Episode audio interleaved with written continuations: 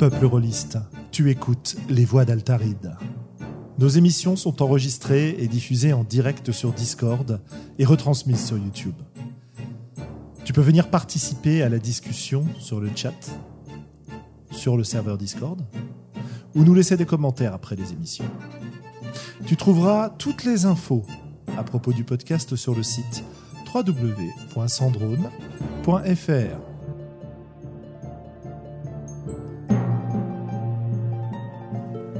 Bonne écoute.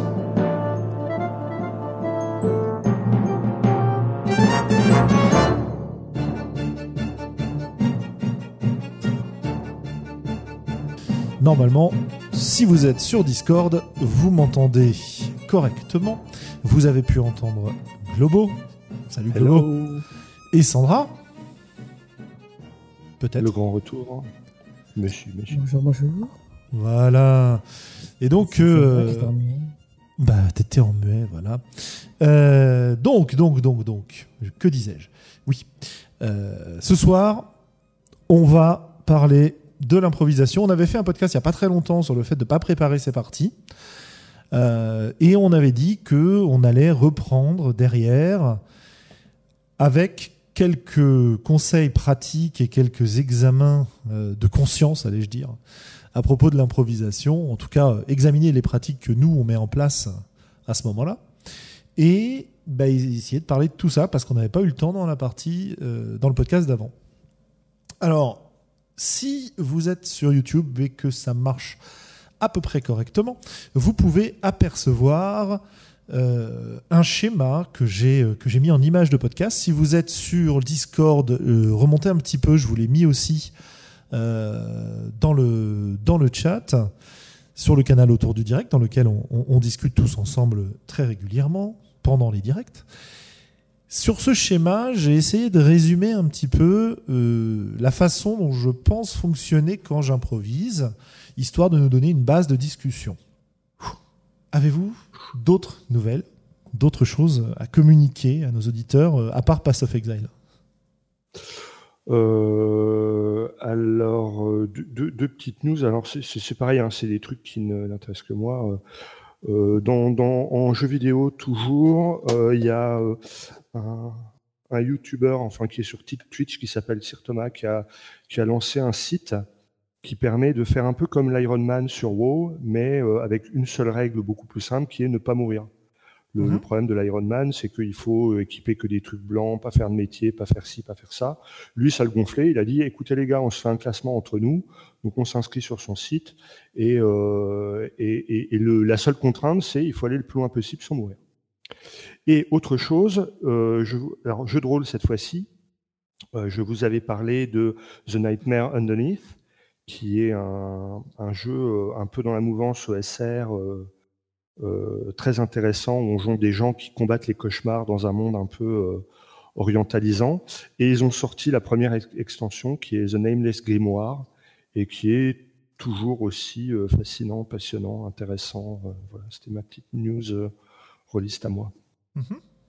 Et, et j'ai tout dit. Donc un peu de WoW en mode hardcore, c'est-à-dire une seule vie pour aller le plus loin possible. Du Pass of Exile avec la Ligue Beast, qui est une vraie tuerie où il faut aller, tel les Pokémon, courir après les bestioles, euh, donc pas faire de trop DPS, lancer ses pièges au bon moment, c'est génial. Et euh, The Nightmare Underneath, qui est un super jeu et dont le- la première extension, The Nameless Grimoire, vient de sortir.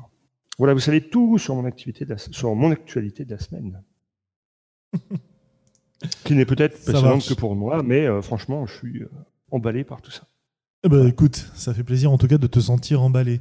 Sandra, de ton côté, on te retrouve enfin avec nous? Ah oui, enfin, enfin. J'ai des problèmes de connexion à Internet et puis euh, de petites maladies de l'hiver qui viennent euh, de manière assez euh, subtile. Subtil. Ah oui, oui, oui. C'est, je vais bien. Une heure plus tard, j'étais en train d'agoniser dans mon lit, donc. Euh, Non, là, c'est enfin j'ai une connexion. Enfin, je ne suis plus malade, donc euh, j'en profite. Je ne garantis pas jusqu'à temps que cela va durer. En tout cas, on va essayer d'en profiter ce soir. Bien, voilà. Alors évidemment, chers auditeurs, si j'ai oublié d'annoncer des choses que vous m'aviez demandé d'annoncer, vous m'en excuserez. Euh, j'ai essayé de faire tout ce dont je me souvenais. Parlons donc un peu de notre sujet du jour, l'improvisation, à savoir euh, qu'est-ce qu'on fait quand on n'a pas eu le temps de préparer son scénar et qu'on est quand même en train de faire une partie de jeu de rôle? Qu'est-ce qui se passe quand, parce qu'évidemment ça ne s'applique pas qu'à cette situation-là, qu'est-ce qui se passe quand nos joueurs décident de prendre une direction complètement inattendue, qui n'est pas décrite dans les bouquins, et euh, vers laquelle on a envie de se diriger quand même pour euh, leur permettre d'explorer ce qu'ils ont envie d'explorer en jeu? Alors évidemment, je vous arrête tout de suite. Euh, certains vous conseilleraient de placer un mur invisible, éventuellement de comment dire, les recadrer, les remettre sur les rails de façon assez efficace. Pas de ça chez nous. C'est pas notre genre, hein, monsieur dame.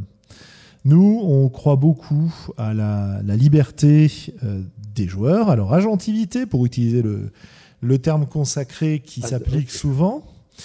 Et euh, on essaye beaucoup, en tout cas c'est mon cas et je, pense que c'est aussi le cas euh, de Xavier et de Sandra, de construire ce qu'on va raconter dans une partie de jeu de rôle ensemble même dans des jeux dans lesquels la narration n'est pas largement partagée, euh, comme on peut le faire dans certains jeux hippies qu'on a coutume de vous présenter par ici, par là.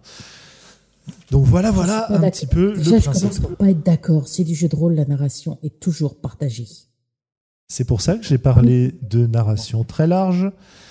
Sandra. Non, mais elle est en forme. Faut pas lui en vouloir.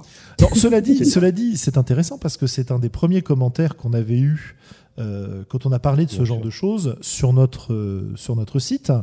Et effectivement, euh, la narration, elle est toujours plus ou moins partagée. simplement, parfois, simplement, parfois, le partage, il consiste à appuyer sur le bon bouton au bon moment, quoi. Hmm. J'exagère à peine. Enfin bon, quoi qu'il en soit, on n'est pas là pour débattre de ça. On pourra en, redébattre éventuellement dans un autre podcast, puisque c'est un sujet qui intéresse du monde, m'a-t-on signalé. Mais euh, on va essayer aujourd'hui de voir comment on peut s'en sortir pour construire une histoire ensemble à partir des choix, des envies des gens autour de la table et sans nécessairement partir d'éléments qui vont être scriptés, d'un déroulement scripté comme on le voyait souvent et comme on le voit encore souvent dans des scénarios qu'on vous propose dans le commerce. Voilà, voilà. Alors, euh, pour moi, si je regarde mon petit schéma que je me suis fait euh, avec amour, la première chose. Ah, ça a l'air de revenir. Je, euh, tu m'as perdu Ben non, non. Non, euh, Julien, nous ne t'entendons plus. Bah, Comment ça se fait vous m'entendez plus? Julien, tu es passé en muet. Tu t'es mis en muet tout seul. Alors, je ne me suis pas mis en muet, mais il y, a, un fantôme qui m'a mis en muet.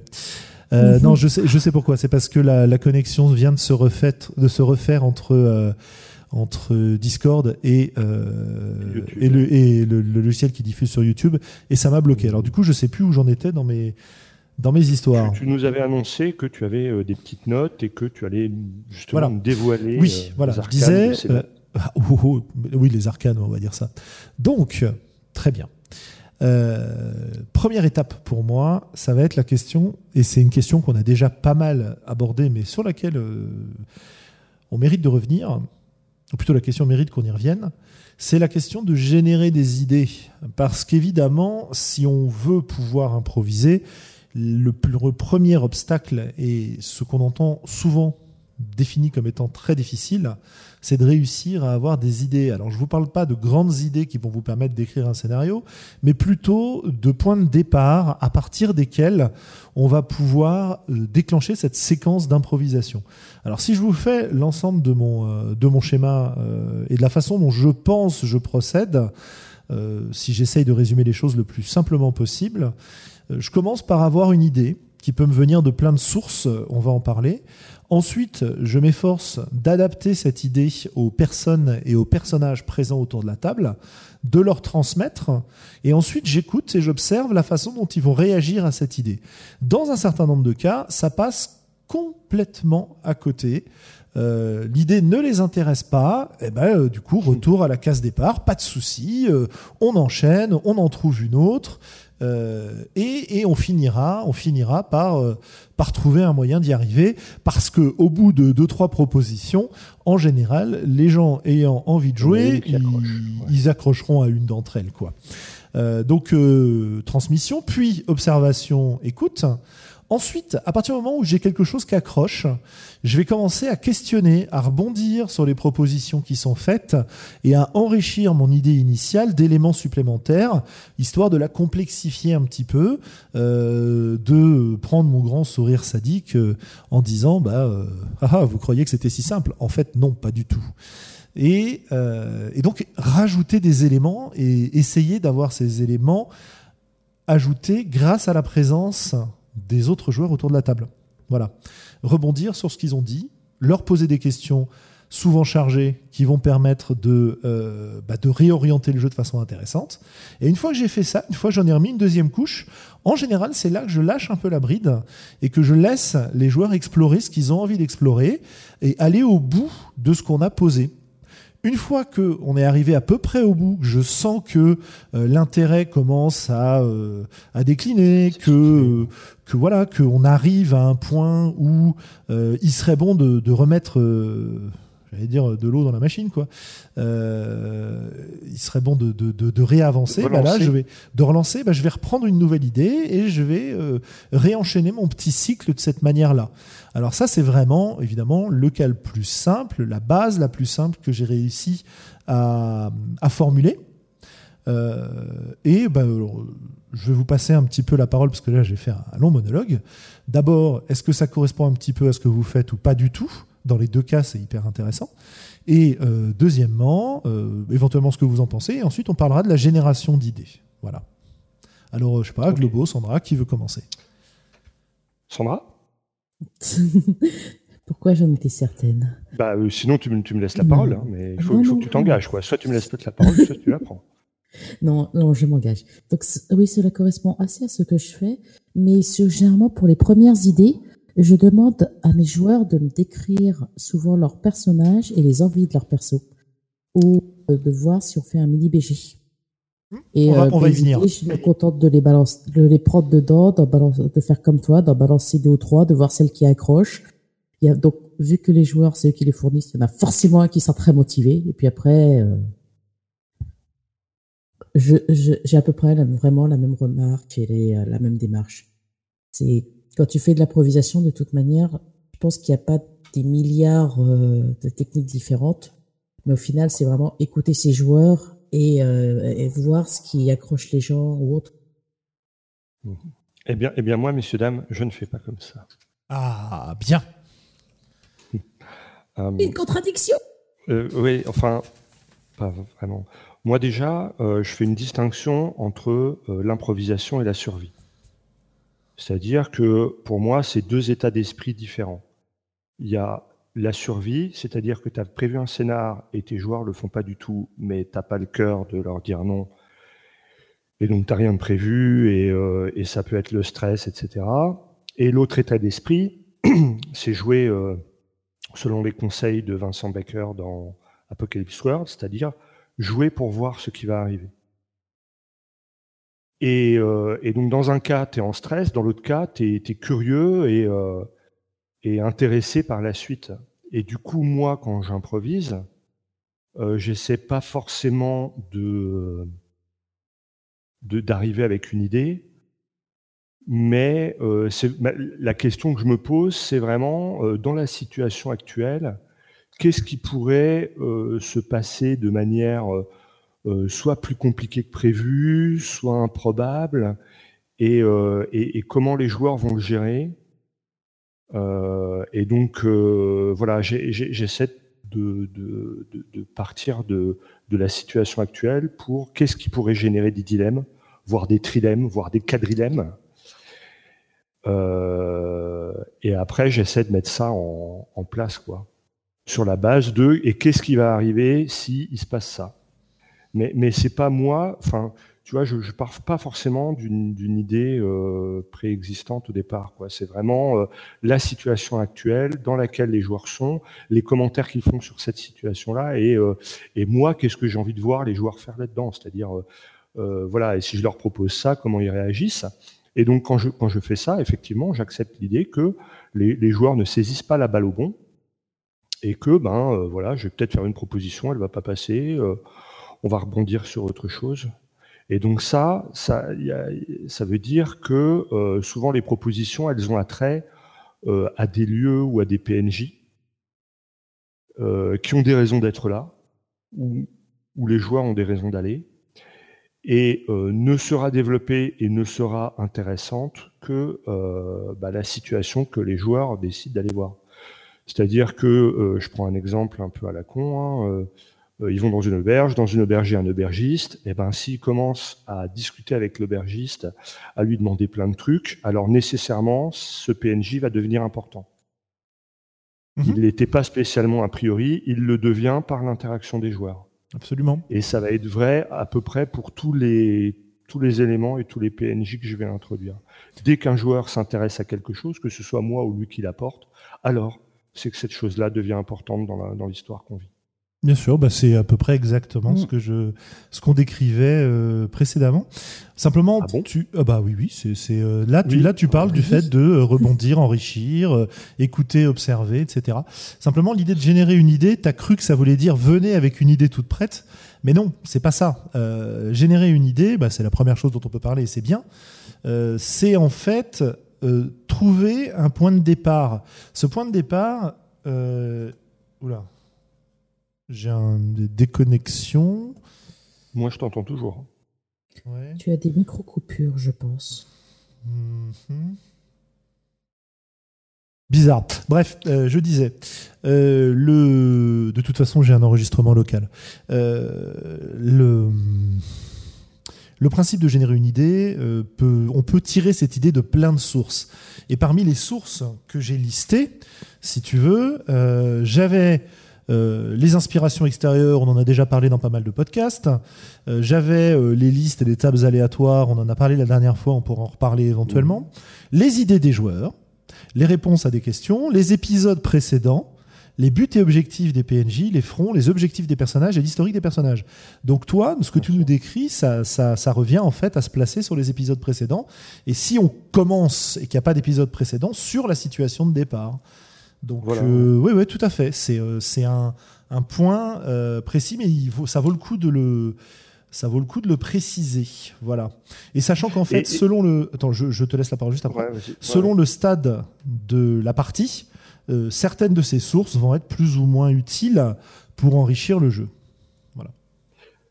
Et il arrive un moment, en fait, quand tu improvises, où tu as même presque trop de matos et où, euh, où en fait la question de l'improvisation, elle est à la fois d'arriver à, trouver des idées et elle est aussi d'accepter que eh bien euh, il y a certaines pistes euh, qu'on laissera tomber. Parce que euh, si tu arrives à générer un environnement vraiment riche avec pas mal de PNJ, avec plein de choses parce que tu ne te limites pas et parce que tu fais un peu feu de tout bois, eh ben, il faut aussi accepter euh, à certains moments de, faire le deuil de, certains PNJ ou de certaines situations parce qu'il y en a trop. Quant à certaines routines, euh, comme par exemple commencer la, séance par demander, euh, je sais pas, une ou deux rumeurs à chaque joueur, eh ben, euh, si tu, si tu demandes bah, deux rumeurs à chaque joueur, c'est énorme, mais ne serait-ce que deux rumeurs à la table en début de chaque séance, et que ça te sert un peu d'inspiration, il arrive un moment au bout de plusieurs séances où tu en as juste trop et, et, c'est là qu'on revient sur mon idée de euh, il ne faut développer que, euh, que ce avec quoi les, les joueurs interagissent réellement quand, euh, quand on est en impro. Alors après, ça dépend pas mal de ta, de ta capacité à te représenter l'univers de jeu. Si tu as une, un cerveau de, haute capacité, dirons-nous, tu vas être capable d'imaginer plein de trucs et de les garder en tête. Personnellement, j'en suis pas spécialement capable, ou alors à un niveau euh, un peu inconscient qui fait des liens sans que je m'en rende bien compte. Mais euh, le, comment dire, ma, ma, capacité de concentration et de, et de rétention d'informations et de gestion d'informations va nécessairement limiter l'ensemble des, des, pistes que je vais pouvoir garder en tête. Et c'est là qu'on Mm. peut faire aussi le lien avec euh, des choses dont on a discuté auparavant, comme par exemple le, fa- le fait de prendre des notes pendant les Bien parties. sûr. Voilà. Quand Ça- tu as une, quand t'as une idée, il faut la Mm. noter. hein. Sinon, euh, c'est bon. Sandra. Personnellement, j'aime à me représenter euh, une partie en improvisation comme un arbre. On démarre au tronc, on- les joueurs ont le choix entre plusieurs broches et vont s'orienter sur chacune des broches jusqu'à temps qu'on arrive au bout de la broche. Et dans ce cas, bah, à chaque fois, il y avait des intersections, ils ont fait des choix, mais toutes les autres intersections sont encore ouvertes.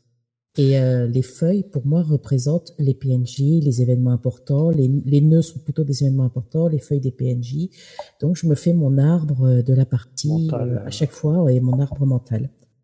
Ouais. les joueurs euh, sur ma euh, micro-campagne, là, ils ont terminé euh, une grosse broche, bah, plutôt que de faire la broche d'à côté, ils sont revenus quasiment euh, au départ parce qu'il y en avait un qui, était- qui avait été titillé, il a entendu des rumeurs ou autres, et euh, il s'est rappelé de ça et ils ont décidé de partir totalement à l'opposé euh, de ce qu'ils avaient fait jusque-là. Donc c'est très amusant. J'ai tout noté sur un petit mind map. J'ai mon arbre mental qui existe. C'est vachement intéressant euh, que tu nous parles de structure comme ça, parce que la... Alors, je sais plus trop si ça se dit beaucoup aujourd'hui ou pas, mais quand j'étais plus jeune et que je parlais d'impro, et j'ai eu des grands débats en expliquant que moi je fonctionnais beaucoup beaucoup en improvisation, c'est-à-dire sans écrire avant la partie, mais éventuellement en prenant des notes et éventuellement en rebondissant après les parties. Euh, L'argument contre, c'était toujours que ça allait manquer de structure, que ça allait être n'importe quoi, que ça allait partir dans tous les sens, et que finalement on réussirait pas à raconter une bonne histoire, parce que pour raconter une bonne histoire, il faut avoir euh, euh, prévu le début, euh, avoir une bonne idée du milieu, et surtout avoir prévu la fin, quoi. Et du coup, euh, du coup, du coup, bah c'est le fait de montrer que dans ces pratiques d'improvisation, on peut très très bien avoir de la structure, c'est très intéressant parce que ça nous rappelle que l'improvisation, ça veut pas dire le bordel et ça veut pas dire l'écriture automatique euh, ou une espèce d'aspect euh, surréaliste. Automatiquement, on peut aller dans cette direction-là si on a envie. hein. Il y a des jeux qui le préconisent, il y a des jeux vers lesquels on va chercher à éviter la cohérence. euh, ou en tout cas on va s'en foutre, comme Dragonfly Motel pour en citer un qui marche bien de ce point de vue-là. Euh, mais euh, Qui, ouais, qui ouais. est même parti- particulièrement gratiné de ce point de vue-là. voilà, c'est un peu le but. Et euh, Thomas euh, Munier, d'ailleurs, s'est fait un- une spécialité d'essayer des tas et des tas de choses. Je vous renvoie à sa conférence d'Orchidée de l'an dernier, justement, dans laquelle vous allez pouvoir trouver des tas de techniques et des tas de- d'expériences qu'il fait avec le jeu de rôle pour justement explorer des domaines où la, disons, la cohérence et la structure de l'histoire n'est pas habituelle, quoi. Voilà. Justement, je trouve qu'en partie improvisée, en tant que maître du jeu, ou guide, ou conteur, il faut être beaucoup plus structuré. Parce que lorsqu'on fait jouer un scénario du commerce, un scénario qu'on a déjà écrit, on a, fait une structure de ce scénario. Mais c'est comme lorsqu'on pose euh, les murs d'une maison. C'est, on, on a, voilà, on a posé des murs. Moi, ça, à chaque fois, ça me fait penser un peu à un bungalow. Voilà, c'est là, c'est au milieu. Bah, les joueurs, ils vont aller là, là. Ils ont peut-être le choix entre cette porte ou cette porte, mais ils vont continuer. Tandis que lorsqu'on est en improvisation, on n'a aucune idée. Les backgrounds des joueurs, pour moi, ça fournit vraiment les racines de mon arbre. Et l'équipe de joueurs va me fournir mon tronc, mais je n'ai aucune idée d'où ils vont aller. C'est eux qui vont déterminer que ceci est une branche, ceci est une branche.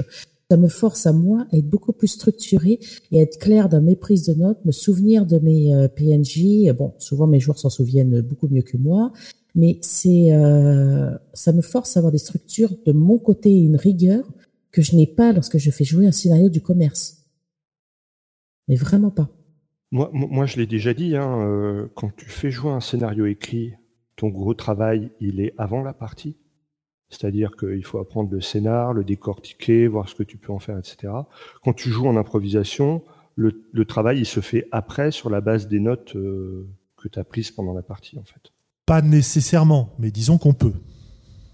Enfin, c'est comme ça que je fonctionne. Oui, bien sûr. Non, non, mais ce que je veux dire. c'est l'effet que ça me fait à moi. quoi. Oui, oui, bien sûr. Mais ce que je veux dire, c'est qu'on n'est pas non plus obligé. C'est-à-dire que tu peux tout à fait te permettre de. euh, ça dépend déjà si tu joues sur des campagnes, longues ou pas. Ça Oui. dépend de plein de choses. Mais ce que je veux dire, c'est que moi, il y a un truc qui me plaît dans l'idée de pas préparer euh, et de travailler en improvisation. C'est juste, enfin, travailler, de fonctionner en improvisation. C'est justement qu'il n'y a pas trop trop de euh, qu'il y a pas trop trop de travail, quoi. Qu'il n'y a pas de de, de de temps à passer, à plancher sur ces idées. Et j'aime arriver dans des parties avec quelques idées dans lesquelles je vais pouvoir puiser. On verra bien si elles sont suivies ou pas.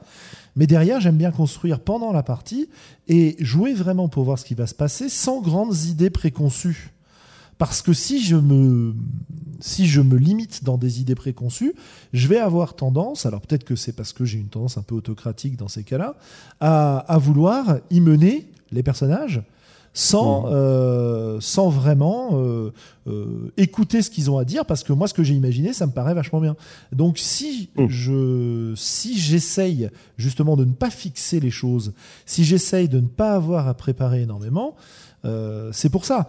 Parce que finalement, euh, si tu écris après la première partie ou après chaque partie des éléments, c'est c'est tout à fait la même chose ou presque que faire évoluer ton scénario, comme disait Ditral sur le chat, au fur et à mesure des parties. Bon, il y a peut-être une différence, c'est que au lieu, au lieu de faire évoluer ton, ton scénario en prévoyant la suite, tu vas simplement récapituler ce que tu as fait.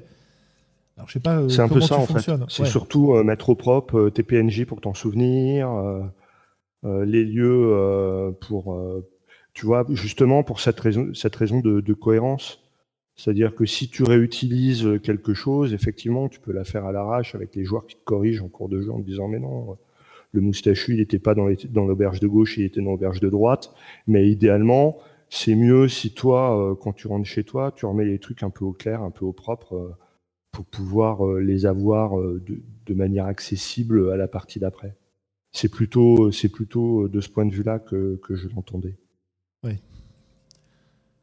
Que, euh, que, euh, que d'essayer de, trouver un fil narratif pour, euh, ou, justement un mini scénar pour la séance d'après. C'est pas comme ça que je fonctionne. Mais quand je, quand j'ai terminé une partie, enfin quand j'ai terminé une séance euh, et que j'ai pris des notes, je les ai prises souvent à l'arrache sur un bout de PQ parce que j'ai pas que ça à faire quand je quand je suis en cours de partie. Et du coup, me refaire mon petit document Word au propre. Euh, et éventuellement ajouter des, quelques anecdotes sur les PNJ ou sur la situation au fur et à mesure qu'ils me sont venus euh, euh, un peu à tête reposée après, et ben en fait c'est surtout euh, c'est ça qui va donner ta structure derrière. C'est que tes notes, tes PNJ, ils sont clairs dans ta tête. Ouais, ouais, ouais, ouais, ouais, non, ça me paraît Et, intéressant. et, et c'est pas juste, et c'est pas euh, effectivement parce que avec le temps je deviens feignant aussi, se dire bon ok qu'est-ce que je vais leur claquer euh, à la séance d'après, ou alors ou alors ça me prend 30 secondes quoi. Tu vois c'est du genre euh, tiens bah au, coup- au, tout au scénar d'avant il y a un inquisiteur qui est arrivé en ville. ils- ont l'air d'être un petit peu ob- obsessionnels par rapport à cet inquisiteur. En tout cas, il s'en inquiète. Euh, Bon, bah forcément, il faudra qu'il ait une raison de venir, euh, qu'il les titille. Donc, je prends 30 secondes pour me dire qu'est-ce que ça pourrait être. Bah, peut-être ça, peut-être ça. Et je mets deux lignes et je passe à la suite, mais c'est pas un scénar, tu vois. Euh, je, veux, quand même redire un truc, même si c'est un peu évident. Il y a des cas où travailler avec un scénario, jouer avec un scénario est intéressant, où ça nous apporte beaucoup de choses, où on va pouvoir créer des situations intéressantes, quoi. Euh, avec des rebondissements, avec des choses comme ça. Euh, L'idée ici n'est pas de dire, même si moi j'ai tendance à le dire, euh, jouer avec des scénarios c'est naze. Non, non, non. L'idée c'est euh, si on joue pas avec des scénarios, si on ne, si on Ouais. on cherche à jouer en improvisation pour voir ce qui va se passer, etc. Comment est-ce qu'on peut faire, quoi? Voilà un peu le, voilà un peu l'idée. Je dis ça parce que qu'on se, qu'on se s'affronte pas sur l'idée de savoir si un scénario c'est bien ou pas. C'est- Ouais. C'est pas, c'est pas la question. On en a déjà parlé. Euh, les deux points de vue se se confrontent très très bien. Euh, Et si- Ouais. moi, si tu- moi, je vais préciser là-dessus. Euh, un, on va reparler de quelqu'un dont on parle rarement. euh, je, je me demande qui ça peut bien être. hein. voilà, un certain auteur d'un jeu d'horreur euh, français bien Alors, connu. vous avez le droit de prononcer son nom seulement si vous le chantez comme un jingle maintenant. Euh, donc en fait, moi, ce que j'ai découvert avec Sombre, c'est justement le fait d'écrire des scénarios. Parce que avant, je récupérais des scénarios du commerce et je faisais confiance aveuglément aux gens qui les écrivaient. Et j'ai découvert en jouant à Sombre que je pouvais écrire moi-même mes scénarios et, les aboutir. C'est-à-dire, c'est pas le tout d'écrire ton scénario et de le faire jouer une fois. Là, tu as fait jouer le prototype de ton scénario. L'intérêt, c'est de faire jouer une fois, deux fois, trois fois, quatre fois, cinq fois, dix fois, quinze fois, comme le fait Johan. Euh, et à la fin, tu as, un putain de scénario, quoi. Et, ça, c'est une démarche qui m'intéresse. Et, je ne sais pas dans quelle mesure euh, les éditeurs, les auteurs de scénarios euh, qu'on nous vend dans le commerce, ils ont la, ils, sont aussi malades que Johan. Johan, quand il nous sort un scénario, il l'a fait playtester au minimum 10 à 15 fois, au minimum. Quoi. c'est jamais le cas. Il a raffiné ce scénario. Et à l'inverse, ah, donc ça c'est une pratique que j'aime beaucoup et j'ai deux trois euh, scénarios que je refais jouer en boucle principalement en convention et que je et que je retravaille. Et, et à l'autre extrême du, euh, du spectre, j'ai le plaisir de l'improvisation dont on parle aujourd'hui ici. Et il y a un entre deux qui est euh, la plupart des scénarios du commerce où j'espère que les auteurs ont eu le temps de le faire tester plusieurs fois et de l'affiner. Laisse-moi rire. mais j'en doute, voilà. Et du coup, tu as un, scénario qu'on te présente comme professionnel, sur lequel il peut y avoir encore beaucoup de travail à faire, euh, qui éventuellement tournait bien avec ce mec-là, avec ses potes chez lui, mais qui euh, correspond peut-être pas forcément au, à la sensibilité de, de tes joueurs au moment où, tu veux les faire jouer, etc. Alors que quand tu improvises, tu es le, but, il est d'essayer de, rentrer en empathie avec sa sensibilité pour proposer quelque chose qui soit vraiment euh, aux petits oignons, euh, à l'instant T, euh, avec les gens avec qui tu joues, dans l'état d'esprit dans lequel ils sont. Parce que moi, je peux apprécier des, propositions ludiques vraiment très différentes selon, bah, je sais pas, mon état de santé, mon état d'esprit, le moment, les gens avec qui je suis, l'heure de la journée à laquelle je joue, etc. Mais je pense que aussi que ce n'est pas parce qu'on fait de l'improvisation qu'il faut dire que ce n'est pas un scénario. Parce que pour avoir eu des spectateurs euh, des parties de jeux de rôle, j'ai eu des remarques comme quoi oh mais oh ça ça avait l'air super bien c'est quoi la suite comment ça va se terminer?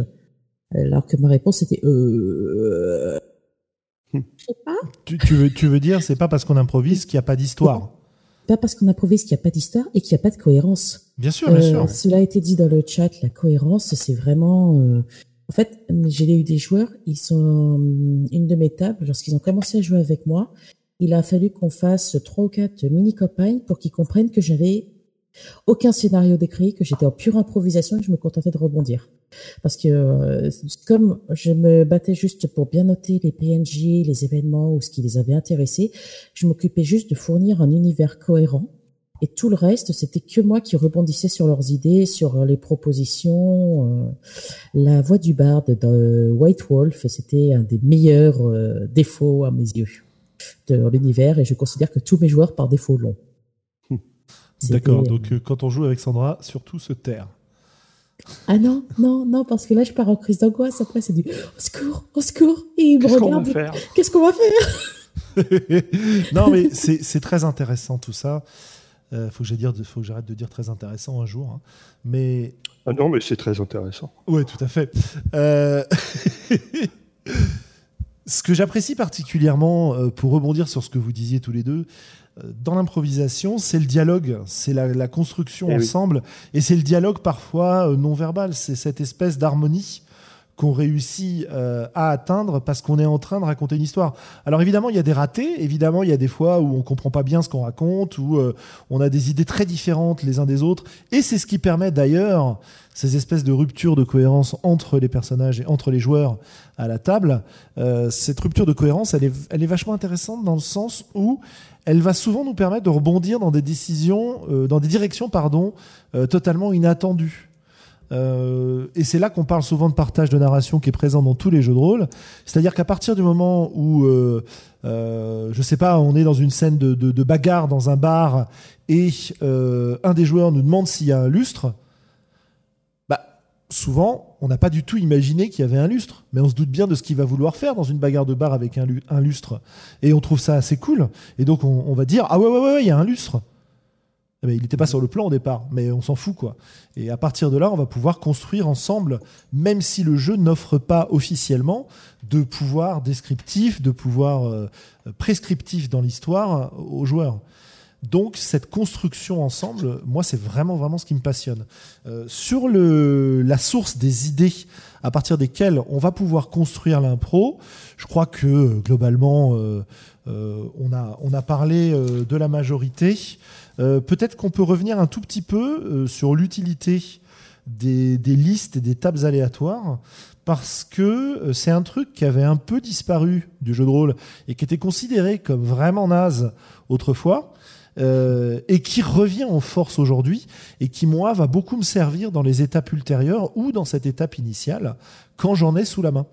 Euh, alors déjà, pourquoi est-ce que ces tables ont été considérées comme minables? Bah Parce que souvent, enfin en tout cas c'est mon, c'est mon avis et mon point de vue, euh, les tables aléatoires, ça renvoyait pas mal aux au, au monstres errants et au risque d'avoir des événements issus du hasard qui n'était pas du tout connecté avec l'histoire qu'on était en train de raconter. Et ça, ça posait problème parce que justement, on, rompait la cohérence. Et donc, on avait plus ou moins abandonné ça. Et puis, ces dernières années, on a vu apparaître pas mal de jeux. Alors, des jeux du Grumpf, des jeux de Thomas Munier, justement. Euh, et puis, euh, des tas et des tas d'autres sources, notamment pas mal dans l'OSR des, tables qui, au lieu d'être la prescription de hasard pénible parce que ça cadre pas à notre histoire, des sources d'inspiration extrêmement puissantes pour euh, pour pour lancer le jeu quoi. J'ai récemment fait euh, une petite partie euh, de Dragon de poche avec des amis et du Grumpf et dans Dragon de Poche, il y a des listes et des listes et des listes avec des, des descriptions, des machins, etc. Et ben j'ai j'ai tout un scénar, enfin tout un scénar, toute, mon, toute ma séance de jeu, elle a été construite à partir de ces listes dans lesquelles je piochais au fur et à mesure que j'en avais besoin. Euh, alors évidemment, parfois il y a des effets un peu bizarres qui donnent un côté un peu euh, burlesque à la partie, mais c'est pas c'est pas forcément grave quoi. Euh, par exemple, je sais plus, on a passé beaucoup beaucoup de temps à rigoler sur les tortues vampires d'ailleurs. Enfin bref. ça, c'est pour donner l'effet, l'effet rigolo. Mais pour décrire une ville, pour décrire des PNJ, pour introduire des nouveaux éléments dans l'histoire, c'est hyper intéressant. Et pour moi, c'est un deuxième intérêt, puis après je vous passe la parole euh, sur le sujet si vous avez des choses à dire.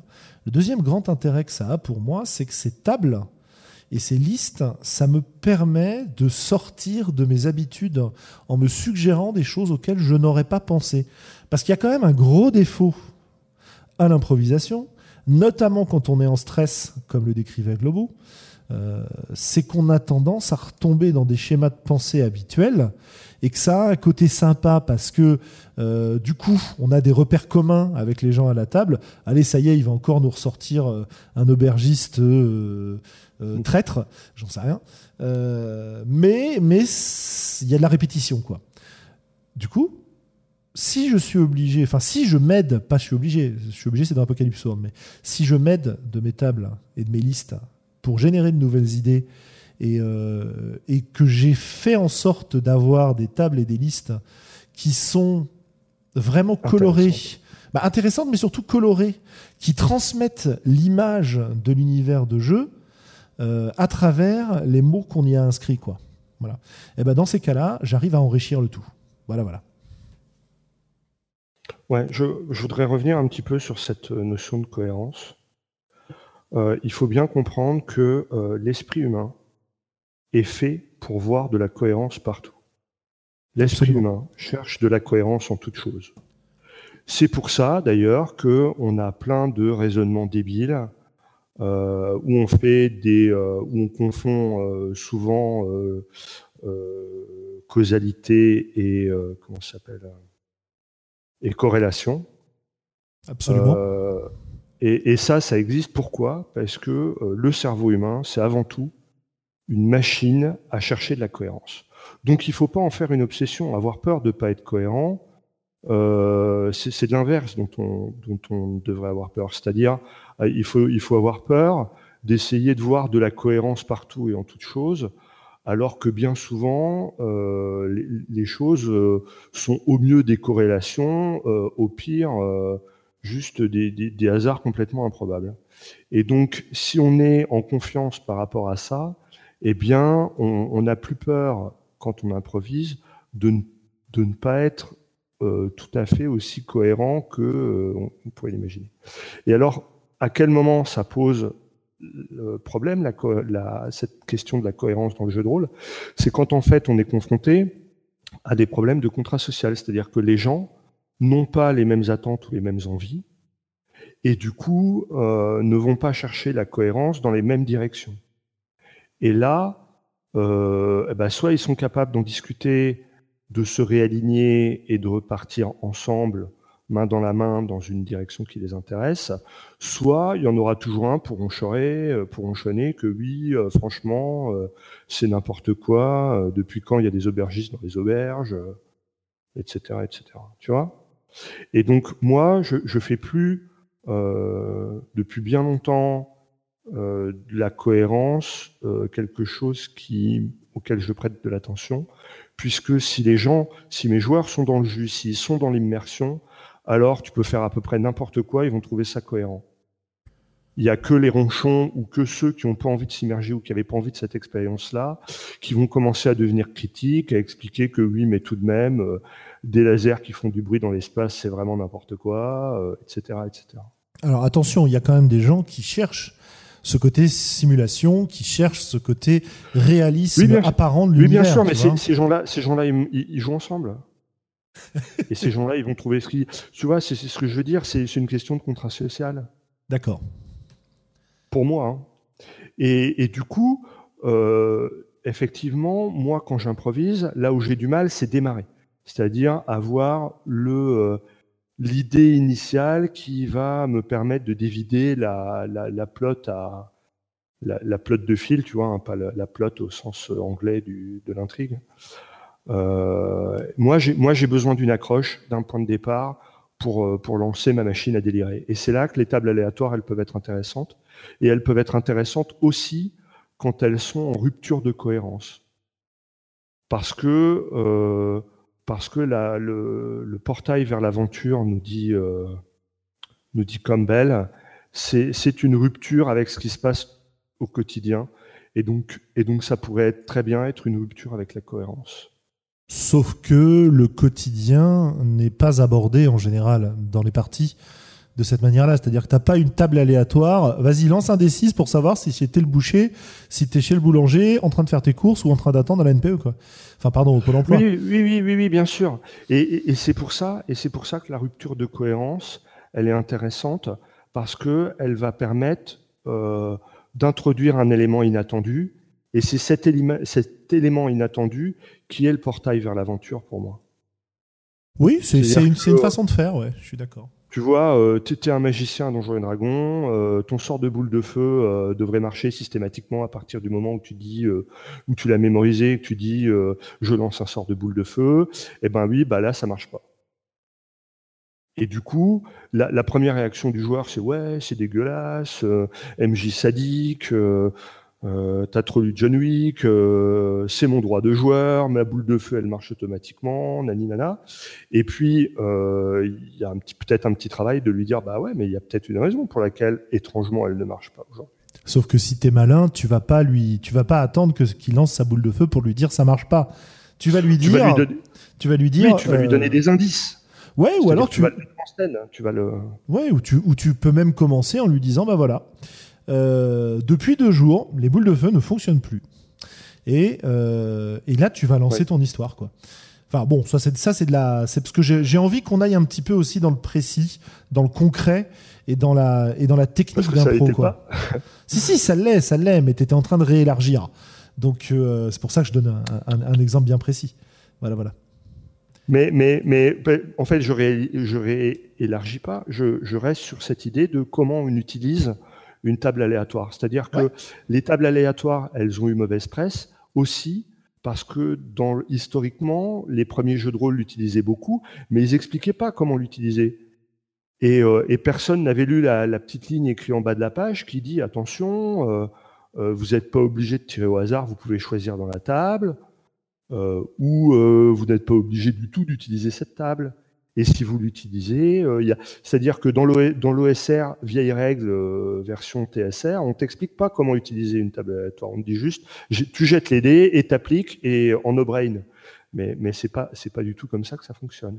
Et donc quand tu es sur une table aléatoire, si tu as un, un, un résultat qui pourrait paraître incohérent ou qui pourrait paraître débile, eh bien euh, la la question, c'est de se dire, alors imaginons que ça ne soit pas débile, comment est-ce que ça pourrait s'intégrer, qu'est-ce que je pourrais en faire, et en quoi cette, cette rupture avec le prosaïque ou cette rupture avec le, le, le, normal va générer justement une aventure.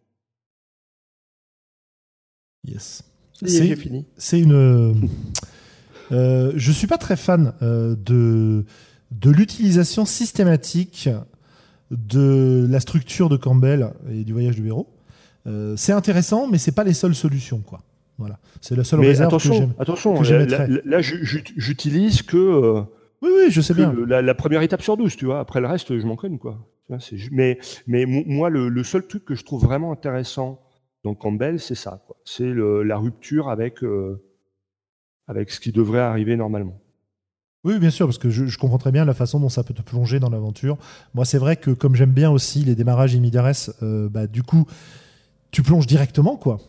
T'as pas vraiment de, Oui. d'éléments comme ça. Enfin bref. Euh, Et tu sans- vas essayer peut-être justement de, de trouver la, la cohérence à rebours. Ouais, tout C'est-à-dire à que fait. tu pars d'une situation compliquée et après on va essayer de voir bah, qu'est-ce qui nous a amené, amené là. Qui J'aimerais bien euh, passer la parole à Entendre Sandra, Sandra un peu. Ouais. Si tu as des choses à dire sur ce sujet. Non, mais j'écoutais avec attention les explications et l'avis de Globo euh, sur ce sujet. Parce qu'il y a des choses qui, j'étais, du coup, j'étais en train de réfléchir euh, et de cogiter. Eh ben, Fais-nous part de tes réflexions. Voilà, cogite à haute voix.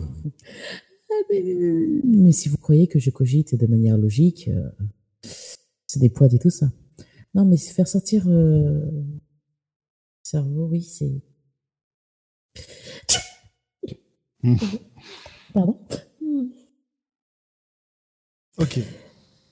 Voilà. C'est non mais je vais re- j'essaie de construire. De construire ta pensée et tu reviendras vers nous quand, ça. euh, quand ça ira mieux. Bon. Ça marche. Eh ben écoute, pendant que tu construis ta pensée, euh, on va se, on va se faire un petit exercice, euh, Globo. Oula, Je ramasse la copie à la fin, je te préviens. pas, pas, pas de souci. Euh, si euh, je te demande là de me donner euh, une situation de départ avec laquelle on pourrait jouer pour le reste de la soirée dans un jeu. Alors attends, je vais, je vais regarder ma bibliothèque. Je vais en choisir un que, que, que tu, que tu n'aimes pas. Merci. C'est plus facile comme ça. Ouais, bah ouais, ouais, non, ouais, je dis ça en rigolant, mais c'est parce qu'en fait, quand je tourne la tête, je tombe surtout sur des jeux du monde des ténèbres que te- c'est pas trop ton truc, quoi. Ouais, bah ouais. Euh, Mais moi tiens, je peux vous proposer du Cthulhu. hein. Non, mais ça, c'est interdit. Euh, si, si, par exemple, je te demande de me, de me prévoir, de me faire jouer une, euh, un scénar en Égypte antique euh, dans lequel on, on joue des, euh, des membres de la suite d'un pharaon. Voilà. Qu'est-ce que tu peux me proposer comme ça au débeauté, comme, euh, comme histoire avec ces éléments-là de base? Est-ce que tu es capable? Est-ce qu'il t'en faut plus? Histoire qu'on voit justement cette partie génération d'idées sans filet. Eh ben, eh ben, je- moi, ouais, moi, il m'en faut plus, quoi. J'ai vraiment besoin euh, de connaître euh, un peu plus dans le détail euh, qui sont les protagonistes, c'est-à-dire quels sont les joueurs au minimum, hein, pas forcément la- l'adversité, mais Eh ben, les joueurs, les c'est- joueurs à la table. les joueurs, c'est. Sandra, c'est Sandra et moi. Et je sais pas, moi je joue un architecte incapable, mais placé là parce qu'il a de, de grandes Des ambitions et surtout des grandes Ah, des- relations. D'accord. Et euh, Sandra, je sais pas, euh, je sais pas ce que tu joues, Sandra, toi. Si t'as une idée, non, c'est compliqué pour Sandra ce genre de questions, ça. Ouais, ouais, ouais. Non, non, euh, non, non, mais c'est quoi cette réputation que vous me faites? Non, euh, on est sur, moi je, je pense Égypte, je pense euh, embaumé, euh, donc. Euh. D'accord, d'accord. Donc tu joues euh, un embaumeur, d'accord. Et forcément, euh, le pharaon préparait euh, sa pyramide et sa tombe. Il lui faut, euh, il faut s'y prendre à l'avance. Et donc, il a fait appel à vous, puisque vous allez vous, occuper des, euh, des, deux volets euh, de ce qui sera important pour lui dans son autre vie, c'est-à-dire d'un côté l'aspect matériel, c'est-à-dire construction de la tombe, et de l'autre, construction de son après-vie, c'est-à-dire embaumement, préservation de son corps, etc. Donc moi, je me, je placerai déjà dans, dans ce cadre-là. Euh, puisque toi, tu es ambitieux, euh, nécessairement, euh, le, fait que vous ayez été choisi va générer des jalousies. Et donc là, il va y avoir des gens qui vont s'opposer à, à, vos projets. Et parce que j'aime pas avoir juste un seul méchant potentiel, je vais en avoir au moins deux. C'est-à-dire, d'une part, il va y avoir des gens qui seront simplement jaloux de vous et qui voudront vous voler la superbe, et de l'autre côté, il pourrait y avoir une, euh, une puissance extérieure, c'est-à-dire qui n'est qui, pas euh, pour objet de s'en prendre à vous en tant que joueur, mais de s'en prendre au pharaon. Donc soit une puissance étrangère, euh, soit un oblio rival dans la, dans, dans la succession, ou ce genre de choses. Et donc ces deux, ces deux factions différentes vont essayer de, de saboter euh, vos projets. Et il sera sans doute difficile au départ de, de faire la différence entre euh, qui est qui, qui sabote quoi euh, et pour quelles raisons.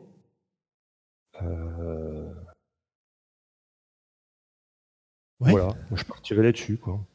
Ok, bah écoute, Ouais, bah écoute, je pense que je pense qu'on a qu'on a bien fait nos, nos, deux premières étapes dans ce que j'avais décrit, c'est-à-dire générer une idée à partir des personnages, à partir d'une situation de départ, euh, même euh, même assez vague, et ensuite euh, tu tu t'es adapté un petit peu à ton public, tu as proposé des choses, euh, et tu viens de, de nous transmettre une situation, une mission avec laquelle on va pouvoir faire. Donc l'étape d'après, ce serait pour nous d'aller euh, discuter de ce qu'on veut faire.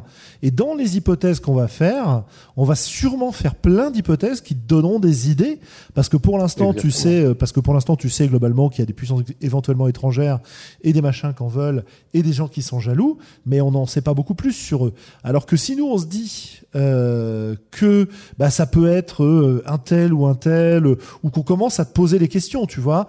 C'est euh, hmm. si, si je suis dans un jeu dans lequel je sais qu'en tant que joueur j'ai le droit de créer des PNJ, je vais pas m'en priver, tu vois. Je vais te dire ah tiens si ça se trouve c'est Marduk qui vient de, de, Babylone et qui veut absolument ma place quoi. De l'autre côté, si on est dans un jeu plus classique, je vais te demander ouais mais alors euh, je sais pas, euh, j'ai pas un rival euh, qui qui voudrait prendre ma place.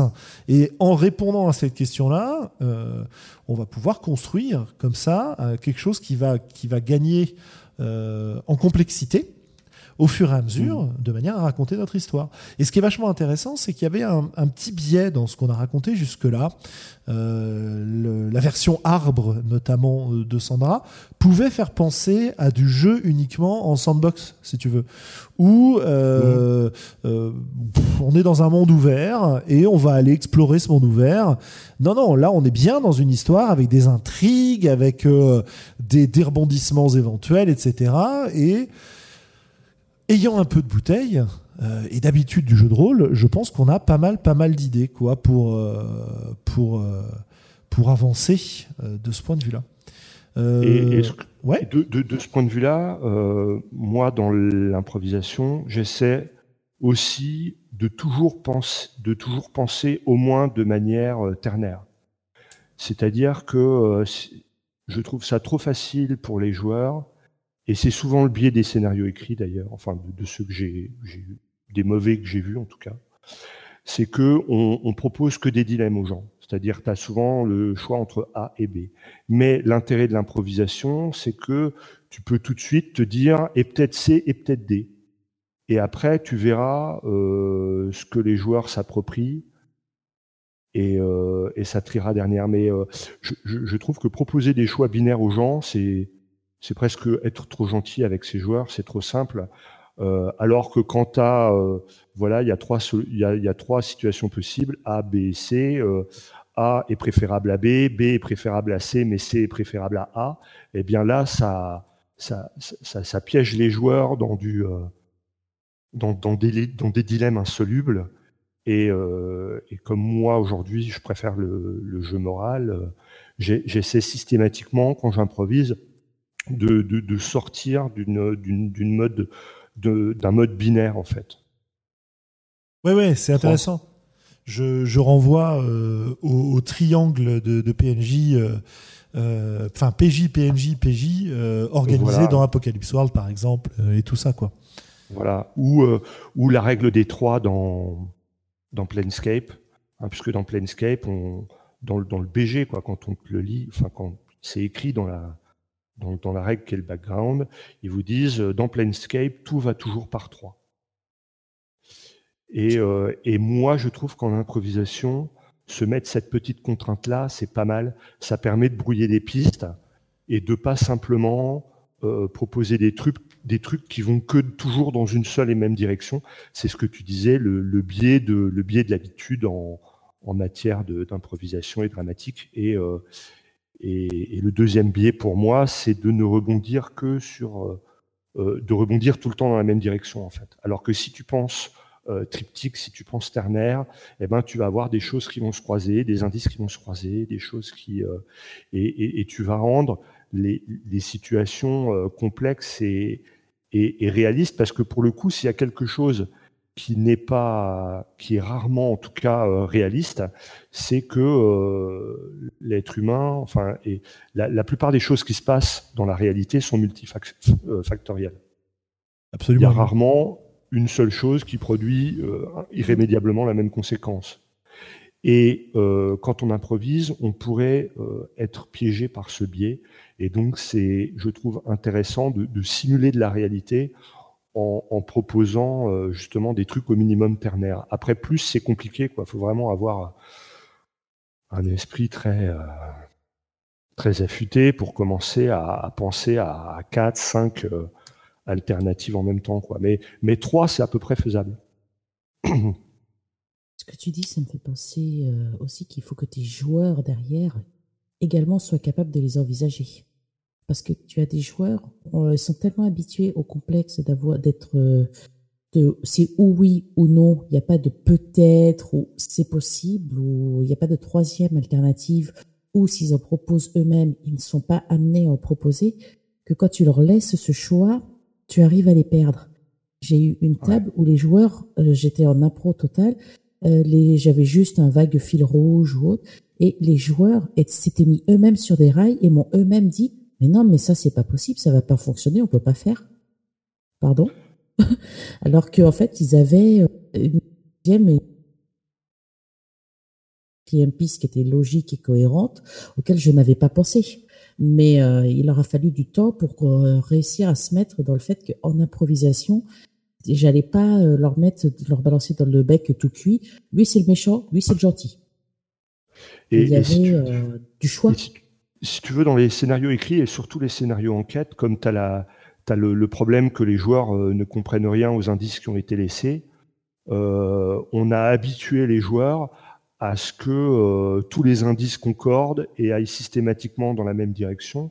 Et donc, quand tu commences à leur donner des indices qui concordent, mais en fait qui correspondent à deux directions possibles différentes, euh, tu les perds. L'autre, l'autre problème que ça pose, c'est le problème de la surcharge cognitive, c'est-à-dire que, euh, encore une fois, le, le cerveau humain, il est, il est pas fait, enfin, il est fait quand même pour ne processer je sais, c'est pas français, hein, c'est de l'anglais, vous m'excuserez, mais pour ne traiter euh, qu'un nombre, euh, enfin, tu, tu, peux pas euh, gérer trop d'infos différentes en même temps. C'est ce qu'on appelle de la surcharge cognitive. Et donc, quand tu es meneur de jeu, il faut prendre garde à ce que toi, tu, tu travailles pas en démultiplier et que tu perdes pas tes joueurs non plus. Mais si tu arrives à être sur le fil du rasoir entre euh, proposer des, euh, des, situations ternaires ou quaternaires et en même temps ne pas noyer tes joueurs sous tout un tas de trucs, eh bien, ça donne de la profondeur à monde, ça donne de la profondeur à ce que tu fais. Et, euh, et, et, euh, et, quelque part, c'est ça aussi qui va concourir à l'illusion de cohérence. Je, je vais être, ouais. ouais. je vais être complètement iconoclaste, mais vous avez bien conscience, et j'espère que tout le monde a bien conscience, que tout ce qu'on est en train de dire sur l'improvisation par le MJ, ça ne s'applique pas qu'aux meneurs de jeu. Euh, ça, Ah va bah s'appliquer, ça va s'appliquer aux joueurs quand ils ont la liberté, évidemment, de prendre des décisions. Et ça va aussi s'appliquer euh, à toutes les tables où le rôle de MJ est euh, Fortement dire, partagé. fortement partagé, dilué, réparti, où il n'y a pas de MJ, où tout le monde est MJ, ou ce qu'on veut. Euh, voilà, c'est, c'est, tous ces conseils fonctionnent aussi très très bien comme ça. Quand on vous dit, euh, par exemple, quand j'avais ma, ma phase écouter, observer, écouter ce que font les autres, observer et euh, en tirer des idées pour la suite, bâtir son jeu sur ce que construisent les autres, ça permet d'obtenir des situations, à mon sens, beaucoup plus intéressantes que si on joue chacun dans son coin. Euh, attention, je ne veux pas dire que les personnages doivent être forcément ensemble. On peut très bien, en tant que joueur, écouter ce que disent les autres, construire à partir de là, pour que les affrontements entre nos persos euh, soient plus intéressants. Voilà, c'était juste mon petit point euh, pour, pour rappeler que, comme souvent, euh, on utilise comme modèle le jeu euh, traditionnel, habituel, euh, qu'on a connu depuis des années avec euh, un MJ qui raconte l'histoire et des joueurs qui y réagissent. Mais, mais, mais, mais, mais, ça s'étend bien au-delà de cela. Voilà, voilà. Et encore une fois, ça nous renvoie à, à tout ce qu'a développé Eugénie euh, sur jouer pour soutenir le jeu des autres. Et la première étape, elle est de, elle est de les écouter, de les regarder. Bien sûr. Et, euh, et effectivement, ça renvoie à la pratique, à, moi en tout cas à ma pratique de meilleur de jeu. C'est-à-dire que surtout quand je joue en improvisation, euh, il faut qu'en permanence, je sois en feedback avec mes joueurs. C'est-à-dire euh, quand je fais une proposition, quand j'amène une nouvelle situation, un nouvel indice, un nouveau PNJ, euh, comment il est reçu, est-ce que je développe, est-ce que je développe pas, est-ce que ça les intéresse, est-ce que ça les fait chier, est-ce qu'ils s'intéressent à un truc qui moi me fait chier, que j'avais juste mis là pour l'ambiance parce que ça me paraissait cohérent. Dans, au- auquel cas, bah, il faut que je fasse un petit effort euh, d'attention sur ce truc-là, alors que j'avais prévu de pas m'y intéresser, euh, etc. Donc, le, pour moi, c'est la notion de feedback, ça. Et effectivement, euh, quand tu joues en improvisation, il, doit être important. Et il ne se limite pas que au feedback meneur-joueur, mais il peut tout à fait s'appliquer aussi à la relation joueur-joueur, qui est souvent, euh, encore une fois, euh, mésabordée euh, dans les bases de jeu en, traditionnel. Et surtout, même au niveau design et au niveau des, pratiques, ouais, tout à fait. Com- combien j'ai eu de, de joueurs qui, dès que c'était pas leur tour de jeu, euh, se mettaient à, à faire autre chose, À à, ne décrocher, pas du tout ouais. écouter, à décrocher. Combien j'ai eu de meneurs qui t'expliquent, qui décrochent quand les joueurs sont en train de faire du roleplay et qui sont obligés de les interrompre pour faire avancer l'histoire parce que sinon ça avance pas, tu comprends Et voilà, euh, Mmh. c'est oui, bah, voilà, je pense qu'on est à peu près tous d'accord de ce point de vue-là. Mais enfin, sauf, sauf une fois, Sandra, je crois que tu es carrément allé te coucher, c'est ça? Ah, euh, oui, oui, oui. euh, c'est que je n'en pouvais pas. Mais mes joueurs, ils étaient à fond dessus en train de... Mais il était euh, 3 heures du mat et du coup, j'ai fait bon, bah, ah, moi, je vais me coucher. Ils m'ont fait ouais, ouais. Et ils ont continué euh, à fond euh, sur une énigme. ouais. Et euh, moi, j'ai dormi et au réveil, ils m'ont fait on a résolu, on a résolu. Alors, il s'est passé ça, il s'est passé ci. euh, après, on- Ouais. Donc euh, cette euh, alors euh, on a des sources dont on va tirer des idées. On va confronter ces idées euh, à notre table en essayant de ne pas s'attacher trop à la façon dont on voyait les choses, mais à, à l'adapter aux gens à qui on parle. On va ensuite observer leurs réactions, réfléchir à ce qu'on peut en faire, et on va rebondir. Et bien sûr que tout le monde a le droit de décrocher de temps en temps d'Itral, évidemment, évidemment. Euh, voilà. Euh, Je pense aussi que euh, ce que disait Nitral, c'est qu'il disait que lorsqu'il y a un meneur, les autres joueurs peuvent avoir tendance à se reposer sur lui pour réagir, alors que c'est bien plus riche chez le Fonsi. Je suis tout à fait d'accord, parce que quelque chose que j'ai vu lors du contrat social, lorsqu'on détermine euh, qu'une campagne va être en improvisation, le joueur a beaucoup plus la main lorsqu'au lieu de dire il y a-t-il une fenêtre dans cette pièce, qu'il dit j'ai remarqué la fenêtre là, je vais essayer d'aller voir ce que je peux faire. Le, là, ça pousse le MJ. Ce n'est plus le MJ qui doit fournir une réponse en oui ou en non, ça pousse aussi, par exemple, le maître du jeu Cilia ou euh, le guide ou le compteur à dire ah il y a une fenêtre, c'est vrai, c'est cohérent le fait qu'elle puisse être dans une auberge ou qu'elle puisse être ici. Euh, il va l'utiliser comme qu'est-ce que je peux mettre pour euh, pour gérer et jouer cette fenêtre. D'ailleurs, de la prise de main euh, partagée. J'aime beaucoup les jeux qui proposent à ce que les joueurs rajoutent euh, vraiment des éléments dans le jeu plutôt que de me poser une question que je maîtrise. Euh, oui, est-ce que le ciel il est bleu? Bah, je sais pas, il est de quelle couleur tu penses? Bah, en fait, on a des jeux qui nous permettent d'apprendre à faire ça. Moi, je peux conseiller à tout le monde d'aller faire euh, quelques parties de, de, Fate, par exemple. Oui. Parce que dans Fate, justement, c'est hyper cadré, ça. Euh, en dépensant un point de fate, vous avez le droit d'ajouter un aspect sur la scène, vous avez le droit d'ajouter un élément dans la narration, vous avez le droit de contribuer au monde. Et surtout, pour les gens qui n'en ont pas l'habitude et qui n'ont pas l'habitude de donner cette permission-là ou de prendre cette autorité-là, c'est très cadré par le jeu. Donc, à partir du moment où on joue à celui-ci, euh, on va être amené à le faire et on va surtout accepter de le faire parce que c'est dans le contrat. quoi. Donc ça permet de découvrir. Après, euh, Fate, euh, c'est pas non plus un jeu parfait, il a aussi des défauts, etc.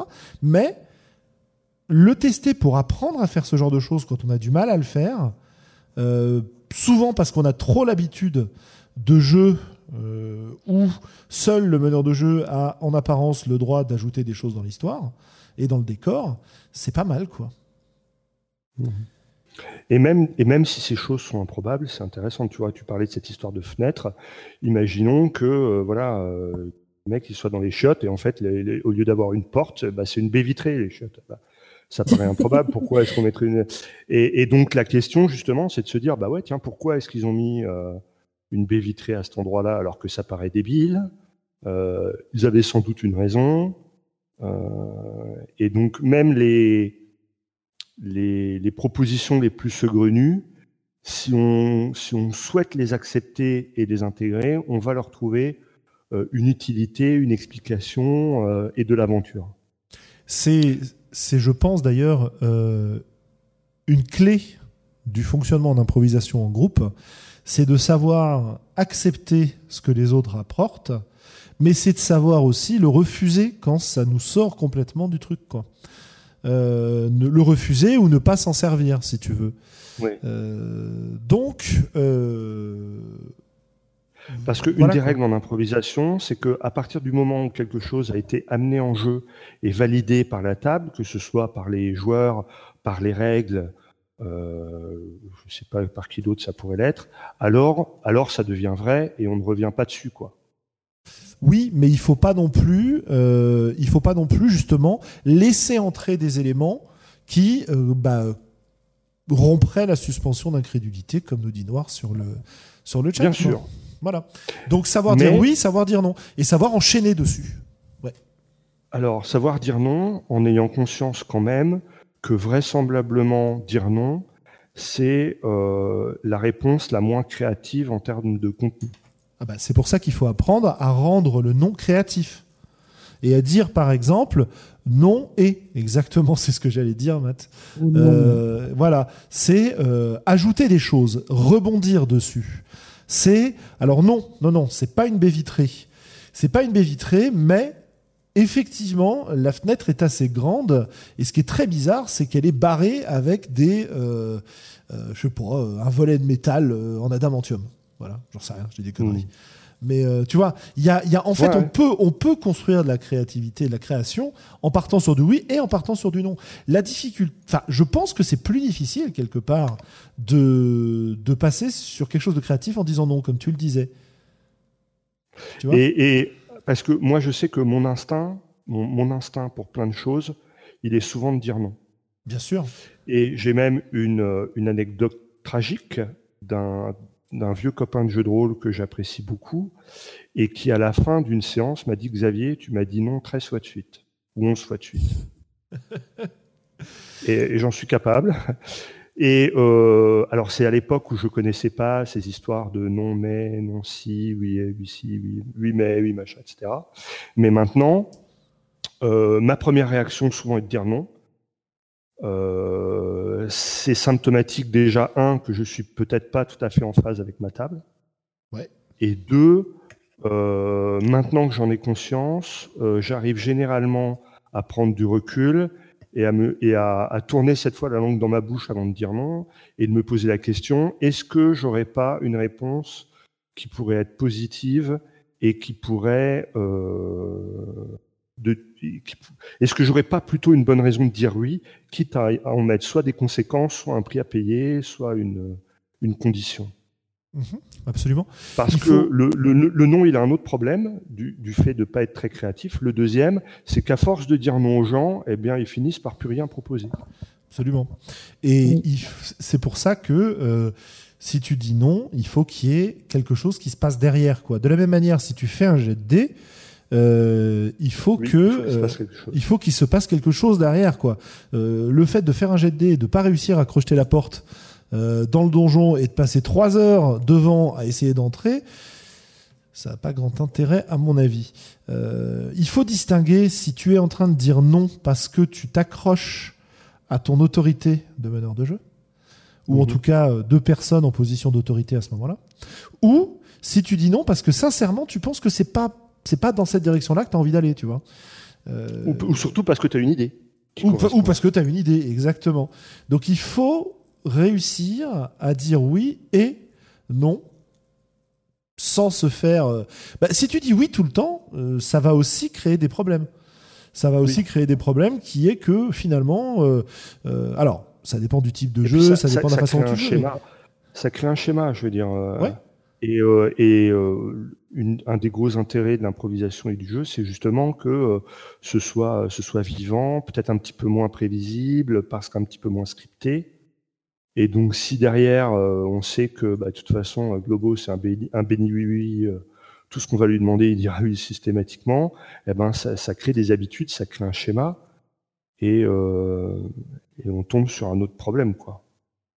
c'est surtout que ils vont peut-être commencer après les joueurs ou les personnes sur la table à dire des choses qui peuvent être euh, classiques, cohérentes, mais après tu vas te retrouver avec des toilettes et des robots en train de la cucaracha dans tes, dans tes toilettes. Donc, pas, euh, nécessairement, pas nécessairement. Euh, C'est-à-dire que c'est pas parce que toi. vite dans de l'autre juice.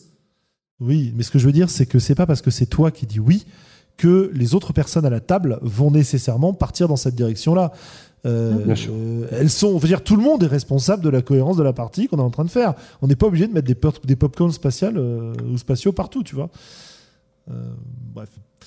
Donc, ouais, ouais, ouais, ouais. ouais. Est-ce qu'on est parti dans tous les sens là, Julien? Un petit peu, mais c'était pour. c'est bien parce que ça. On, pour la on parle. On parle en fait de la façon dont on peut rebondir, enrichir et, et questionner ce qu'on est en train de faire. Euh, Rebondir, ça va être de dire oui et, oui mais, ou, oui. Ça veut être aussi de dire non mais, non et, etc. Ça va être de euh, réintroduire de nouveaux éléments en rapport ou en conséquence de ce que de ce qui a été dit autour de la table, si tu veux. Il euh, y a un truc assez important auquel je pense, c'est que dans mon petit schéma, j'ai mis des couleurs parce que euh, des couleurs pour indiquer les moments où la personne en autorité est en train d'être active ou être en train d'être plutôt passive. Euh, c'est-à-dire quand, quand elle est en train d'écouter et, d'observer, c'est un moment où elle va pas parler, quoi. Plutôt que passive, c'est un moment où elle parle, ou tu vois. Quand je parle de, questionner, rebondir, enrichir, elle va apporter des choses. Et, euh, il faut parfois euh, se laisser le temps et laisser le temps aux autres. On a des gens qui vont rebondir très très vite sur les idées. Et puis on a des gens qui ont un peu plus de mal, ou pas de mal, mais qui ont besoin de formuler leurs idées avec un peu plus de temps pour que ça sorte sous la forme euh, qui leur convienne. Quoi. Moi, ça me dérange pas de dire euh, une grosse bêtise et de me rétracter juste derrière. Je sais qu'il y a des, des, joueurs et des joueuses qui n'aiment pas ça, qui préfèrent euh, formuler quelque chose de construit. Quoi. Et puis moi, je comprends que les mmh. joueurs aient, aient une envie de, de qualité et que euh, du coup ils ils ont pas envie de proposer un truc merdique alors que s'ils prenaient euh, le temps de réfléchir ils pourraient euh, proposer quelque chose qui à leurs yeux est d'une qualité bien supérieure. Donc le, temps de réflexion il est pas il me choque pas moi moi non plus. Il y a aussi le fait et d'ailleurs non non non non Sandra Sandra il y a aussi le fait que à titre personnel, lorsque j'ai tendance à réagir du tac au tac ou trop rapidement, euh, je me suis rendu compte que je retombais très vite dans les mêmes schémas. Que c'est, ça venait naturellement à moi, c'est un raisonnement qui était euh, naturel de proposer ce genre de choses ou ce genre de choses quand mes joueurs me lançaient telle ou telle euh, indication. Donc maintenant, je sais que je prends du temps, voire beaucoup de temps, pour pouvoir me dire, je vais tenter de sortir de mes clous, je vais tenter de sortir de ma zone de confort, parce que si je réponds trop vite, c'est que c'est un schéma qui est déjà euh, engrainé euh, en moi, et c'est un automatisme. Donc j'essaye vraiment de, euh, de quitter ça. Moi, c'est à ça qu'à chaque fois que je réagis trop vite, c'est ce que j'ai remarqué euh, de mon côté. Si je réagis trop vite, c'est que je suis conditionné, je suis chien de Pavlov. Ah tiens, une porte, oh, tiens, tiens, ça, ça, ça, ça. Alors que je me dis, tiens, si je m'étais posé, j'aurais pu leur proposer ça, ça, ça, qui quand même euh, était beaucoup mieux. Donc maintenant, je sais que j'essaie de me poser, ça aide, je trouve, pour l'improvisation quand même. Ouais. Ouais, ouais, ouais, ouais. Euh, le moment où, où, on va justement euh, rebondir sur les propositions précédentes, c'est le moment où on va pouvoir refaire appel à nos tables, où on va pouvoir refaire appel et refaire le point sur ce qui s'est passé jusque-là, quoi.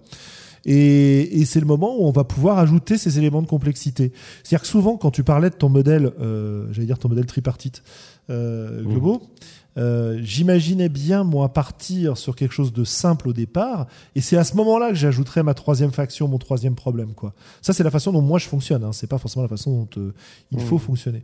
Je t'ai interrompu violemment tout à l'heure. Tu avais quelque chose à ajouter. Oui, mais après j'ai écouté avec passion euh, ce que disait Sandra, qui était fort intéressant, et j'ai complètement, j'ai pas noté évidemment comme un, comme un débile. Et comme j'ai la mémoire immédiate du poisson rouge, mais c'est pas grave, hein, ça arrive. Les gens qui me connaissent savent que ça arrive. ça me reviendra euh, peut-être dans 30 secondes, hein, mais euh, là. Euh, si, on... ce qu'on peut dire, ce qu'on peut dire aussi, c'est que la question de l'improvisation, elle nous renvoie à la question de la fin. Et que moi, quand j'improvise, je complexifie. à chaque fois que mes joueurs font quelque chose ou proposent quelque chose, je rajoute de la complexité jusqu'au moment où je me dis, bon, là, il est temps de repartir dans l'autre sens et de boucler et de finir. Et à partir de ce moment-là, j'essaie de, faire à nouveau converger, converger un peu tous les, euh, tous les fils dans la même direction pour arriver à un final. Euh... Mmh euh, oui, quand on a déjà fait quelques cycles de la, de la boucle en question, ça peut être intéressant. J'aurais bien repris un petit peu notre petit exercice.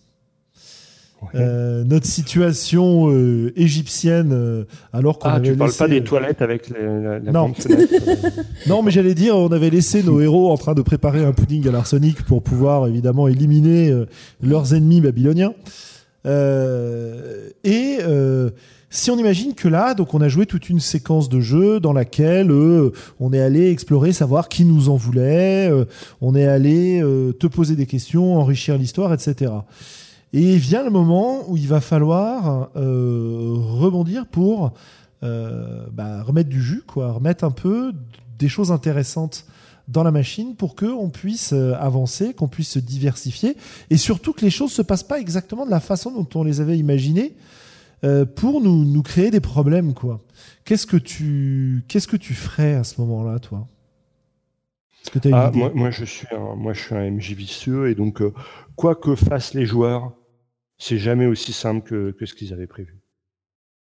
Ah C'est-à-dire que tout ce qu'ils font, à partir du moment où ils s'intéressent à quelque chose, c'est que c'est important dans l'histoire. Et donc, si c'est important dans l'histoire, c'est toujours plus compliqué que, ce qu'il y paraît. Et uh-huh. donc, et moi, comme ça me vient assez naturellement euh, d'imaginer des embrouilles, eh ben, euh, je complexifie, je complexifie. Et ça, et ça rebondit avec ce que je disais avant. C'est-à-dire qu'il arrive un moment où il faut que je me fasse violence pour arrêter, pour arrêter d'ajouter de la complexité. Ouais. Euh, c'est très important quand tu veux arriver à une fin, mais c'est important aussi en cours de jeu pour que, euh, bien, la plupart du temps, quand les joueurs font quelque chose, c'est toujours plus compliqué que ce qu'ils avaient imaginé, et, parce que tes joueurs, ils vont toujours essayer de trouver la, solution la plus simple, la solution la moins chiante, le truc qui les fera pas chier, euh, le truc qui va régler ça euh, illico presto et après on n'en parle plus, on n'est plus emmerdé. Et donc euh, moi, systématiquement, ah bah oui, oui, oui, tu pensais que ça allait être simple en faisant comme ça, mais en fait, regarde, il va se passer ça, il va se passer ça, et mhm. finalement, tu, vois ce que je veux dire. Mais c'est important aussi, c'est important aussi de euh, que de temps en temps, ça se passe effectivement de manière simple. Ouais. Encore une fois, il ne faut pas qu'il y ait de, de schémas trop prédictibles. Et donc, euh, il faut que la plupart du temps, quand les joueurs font quelque chose, ce soit, ce soit pire que prévu. Et de temps, en, de temps en temps, il faut que, ah bah en fait, non, c'est cool, ça marche, très bien, pas de problème. effectivement, euh, tout va bien. Euh, c'est plié, bravo les gars. De, même, parce que ça, encourage aussi les joueurs à, garder l'envie de, faire des propositions. Si systématiquement, quand ils font quelque chose, c'est plus la merde qu'avant, eh ben la, la, solution derrière, c'est de ne rien faire. Et il n'y a rien de pire en jeu de rôle qu'il ne se passe rien. Hmm, Donc il faut les récompenser. Oui, ouais, bien sûr. C'est une réflexion complètement annexe qui rentre pas du tout dans le cadre de ce dont on est en train de parler, mais euh, je, je, je, crois vraiment qu'en jeu de rôle, on peut aussi avoir des moments de contemplation intéressants. Tu vois? Mais bon, c'est c'est ah c'est un, il se passe rien, mais en fait, il se passe des choses parce que tu ah profites de ce moment-là. Tu vois? C'est parce que moi, je, je, suis complètement hermétique à la à la proposition euh, simulationniste ou enfin pas simulationniste, mais euh, esthétique que du coup. Euh, oui, oui, toi, il faut que ça bouge. Du coup, voilà, voilà, voilà, je j'arrive pas moi. Donc c'est sans doute pour ça que je dis ça. Ouais, ouais, bien sûr. Mais, mais, je comprends que si on joue avec une avec une recherche d'esthétique avant tout, eh bien, la contemplation peut se suffire à elle-même. En fait, c'est pas nécessairement avant tout. tu peux ménager des moments de ce type dans, dans le reste. C'est important de pouvoir, si tu veux, reprendre son souffle à certains moments. Mmh. Voilà. Euh, Sandra, qu'est-ce que tu en penses, toi? Est-ce que tu as des façons de faire intéressantes à nous transmettre, enfin, ou de façon de faire tout court d'ailleurs, euh, pour, euh, pour ce genre d'étape, le moment où tu vas soit complexifier, soit, j'aime beaucoup ce que disait Globo, même si c'est pas nécessairement là que je l'aurais placé, le fait de refocaliser un petit peu les propositions de jeu sur lesquelles on est en train de, de s'étendre. Bah, moi, je reste toujours sur mon image d'arbre. En fait, quand je refocalise une proposition de jeu, c'est j'élague mes bras pas forcément euh, brutalement, mais euh, je fais en sorte que mes joueurs s'en désintéressent et je me qu'ils aillent euh, vers une partie, surtout quand j'estime qu'il est temps qu'on termine la campagne. Donc je les oriente vers je les fais je les fais sentir que tel PNJ qui avait pris de l'importance discrètement ou autre là, il y a quelque chose à faire. Là, ils ont une occasion à saisir. Là, il y a une opportunité à jouer. Si je leur euh, bon, bah, il va se passer quelque chose. C'est parce que complexifier, c'est quelque chose qui est assez facile en improvisation, puisqu'on a, on a, si on est, s'il y a quatre joueurs et un maître du jeu autour de table, bah, il y a cinq euh, cerveaux euh, qui fournissent euh, de la matière, cinq cerveaux qui fournissent des idées, fournissent des choses. Donc complexifier, c'est très c'est très pratique, je trouve. C'est très facile. Par contre, réussir à euh, décomplexifier, élaguer pour euh, réussir à conclure euh, une campagne improvisée, alors qu'il y a des joueurs qui ont encore envie d'explorer cette branche, qui l'ont pas faite là, parce qu'ils en veulent encore. Mais faire, là, c'est bon. C'est vous avez senti que ceci se passe. Ça, c'est le plus dur à faire en improvisation. Ouais, je pense qu'il faut. le moment où il faut dire, on arrête. On voilà, je vous ai mis sur cette piste je vous ai mis sur ça. C'est voilà, là il y a, euh, vous êtes ici là, c'est cette piste, on creuse celle-ci à fond. Après que vous ayez fait ça, il va se produire quelque chose de très gros. Vous allez être reconnu euh, dans le royaume. Euh, l'alliance politique que vous visiez se fait. Votre maison marchande a gagné ses contrats. Mais après, je pense qu'il est temps de passer sur certaines choses en cinématique pour aider à clore une campagne. Je sais que sur une de mes campagnes, Seven Seas, un mini campagne qui terminait il y a peu, il y avait, il restait trois ou quatre pistes aux joueurs. On est passé en cinématique euh, pendant euh, une euh, aucun jet de juste il s'est passé ça au bout de quelques mois. Qu'as-tu fait pour aider ceci? As-tu empêché ceci? Tac, tac, tac. On a, on l'a fait rapidement petite quête qui, qui intéressait quelques joueurs, mais c'est pas, il était temps de conclure. Donc on a tous dit c'est bon, on conclut, donc reste. Ils ont résolu certaines quêtes qui étaient importantes pour leur perso en cinématique. Oui, j'allais dire qu'il fallait tout simplement prévenir que l'échéance arrive, quoi. montrer que on est en train de resserrer l'expérience plutôt qu'en train de la réouvrir. C'est-à-dire que moi, après le moment où je vais réintroduire des choses, j'ai souvent un moment où je lâche prise, où je lâche la bride au cou des joueurs et c'est à eux d'aller euh, d'aller développer maintenant ce qui leur plaît et de m'indiquer par ce moment-là ce vers quoi ils veulent qu'on aille. Et c'est ensuite, euh, après cette période de lâcher prise, euh, que je vais pouvoir. alors j'étais parti sur générer une nouvelle idée. Ça, c'est quand je suis au milieu de ma campagne. Et si je suis euh, bien avancé, je pense que cette étape-là, ce sera plutôt euh, résoudre des situations et euh, refocaliser l'expérience de jeu de manière à arriver vers une fin. Et c'est ça, c'est le concept de la fin. On en a déjà parlé, les fins de campagne, etc. C'est vrai que on peut avoir des jeux, alors euh, Arjuna nous citait euh, Bluebird's Bride et euh, Libreté par exemple, où les fins sont scriptées. Mais c'est vachement intéressant justement de jouer en improvisation jusqu'à la fin et on va, être euh, au départ dans un foisonnement, un enrichissement, et l'exercice va s'inverser au moment où on va résoudre et euh, où on va cesser de proposer des nouvelles pistes pour simplement euh, rassembler les choses. Moi, il y a une chose que je fais pas mal dans ces cas-là, ça va être d'essayer de lier des propositions et des idées des joueurs à la table entre elles. C'est-à-dire, j'avais par exemple deux pistes sur lesquelles je savais pas trop où elles allaient. Euh, développer au fur et à mesure que les personnages s'y intéressaient, comme disait Globo tout à l'heure. Et puis on va se rendre compte à ce stade-là de l'histoire qu'en fait, ces deux sous-histoires, ces deux intrigues étaient liées. Euh, de, mmh. manière, de manière euh, crédible. Hein. Il s'agit pas de. Ça peut être une surprise si tu veux, mais c'est pas une surprise qui doit qui doit faire. non mais c'est bon, ton banquier là, c'est pas possible que ce soit le meilleur dueliste du monde quoi. Mmh. Voilà. Euh, et ça, ça va nous permettre d'avancer vers une fin. Euh, cette, cette façon de lier les choses entre elles, de se mettre à, les analyser comme ça. Il y a un jeu qui est très intéressant pour ça. On a cité pas mal de jeux. Moi, je, ne peux que vous inviter à, jouer à un maximum de jeux parce que je pense que euh, la capacité à créer en improvisation, elle vient beaucoup, beaucoup de, d'une part du lâcher prise, c'est-à-dire d'oser faire les choses et de pas se soucier de savoir si ce qu'on fait est bien ou pas, parce que de toute façon, on n'est pas tout seul et on va avoir des gens qui vont nous donner un feedback qui va nous permettre de régler l'expérience. Mais euh, il y, a aussi le fait d'enrichir à travers plein de jeux. Et donc il y a un jeu auquel euh, je pense pour ça, c'est Noirlandia. Noirlandia, on fait une intrigue euh, type film noir, une enquête policière, à travers justement une forme d'improvisation soutenue par des tables aléatoires, des tirages de cartes, des tirages de dés, etc. Et euh, on va avoir une période de foisonnement dans laquelle on va créer des nouveaux indices.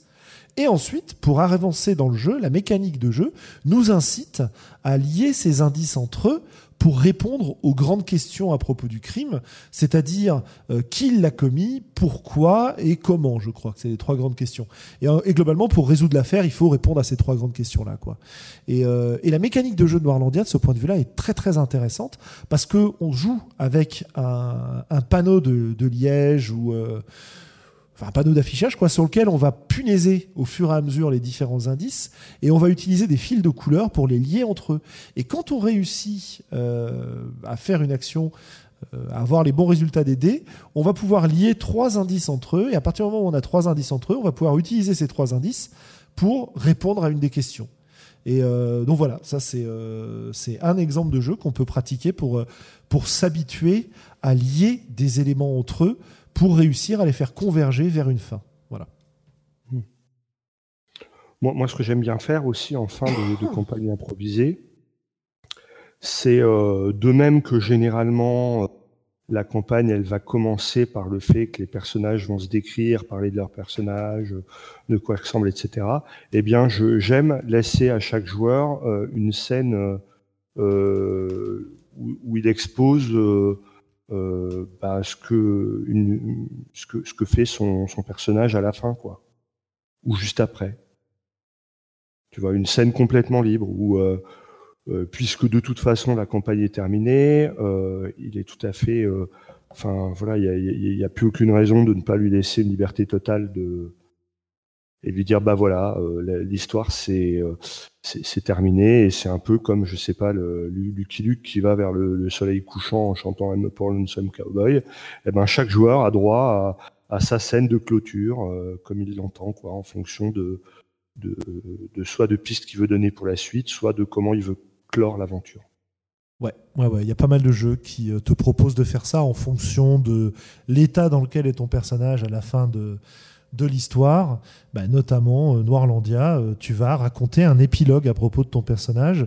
Et selon la face. alors, globalement, c'est selon la façon dont il a trahi ses principes, puisque trahir ses principes lui permet d'avancer. Enfin, bref. tu vas décrire une fin qui est plus, plutôt positive ou plutôt négative. Quoi. Et, et, et cette, moi, c'est vrai que je l'ai appliqué pas mal depuis quelques années, en fin de campagne ou en fin de partie, ces épilogues, je trouve que c'est très important, très intéressant, qu'on gagne beaucoup et que ça nous permet aussi quelque part de dire au revoir à nos personnages, pas forcément à Dieu, mhm. mais de leur dire au revoir et de continuer à s'imaginer chacun dans son coin ce qui va leur arriver quoi. Et euh, alors ça peut être une fin. Alors évidemment, l'argument classique contre ça, ça va être ouais, mais euh, en fait euh, rien n'empêche le personnage, enfin rien n'empêche le joueur de dire que son perso devient maître du monde. Bah ouais, ouais, d'accord. Et, alors, c'est un problème? Bah pas forcément. De toute façon, on fait ça ensemble. De toute façon, et puis c'est terminé. Donc voilà. Bah. en plus, l'histoire est terminée, exactement. Sandra? Et puis c'est assez rare aussi qu'au bout de X temps à jouer un perso, Bon, euh, voilà, on s'y attache à nos persos, mais c'est rare de voir un joueur dire je suis maître du monde. Bon, d'accord. C'est plutôt du non, non, mais je suis en train de comploter, je serai maître du monde d'ici de 20 ans. Et puis, et puis, et puis, encore une fois, toute la table a son mot à dire. Oui. Je veux dire, les, autres joueurs à la table, ils vont dire arrête, t'es mégalo, je sais pas quoi. Oui, C'est-à-dire que si, si toi, t'es attaché à ton personnage, et si, si la campagne t'a plu, euh, tu as envie de, de, que les autres joueurs aussi conservent une image le plus positive possible de la campagne et éventuellement de ton personnage, soit qui continue à le détester s'il le détester, soit qui continue à l'aimer s'il l'aimer, et donc généralement les gens vont pas avoir tendance à s'aborder leur scène de fin euh, en sortant un truc complètement euh, what the fuck quoi. On est bien mmh. d'accord. C'est parce que si tu fais n'importe quoi sur ta scène de fin, c'est un moyen de, de, tirer une balle dans le genou de ton perso, en fait.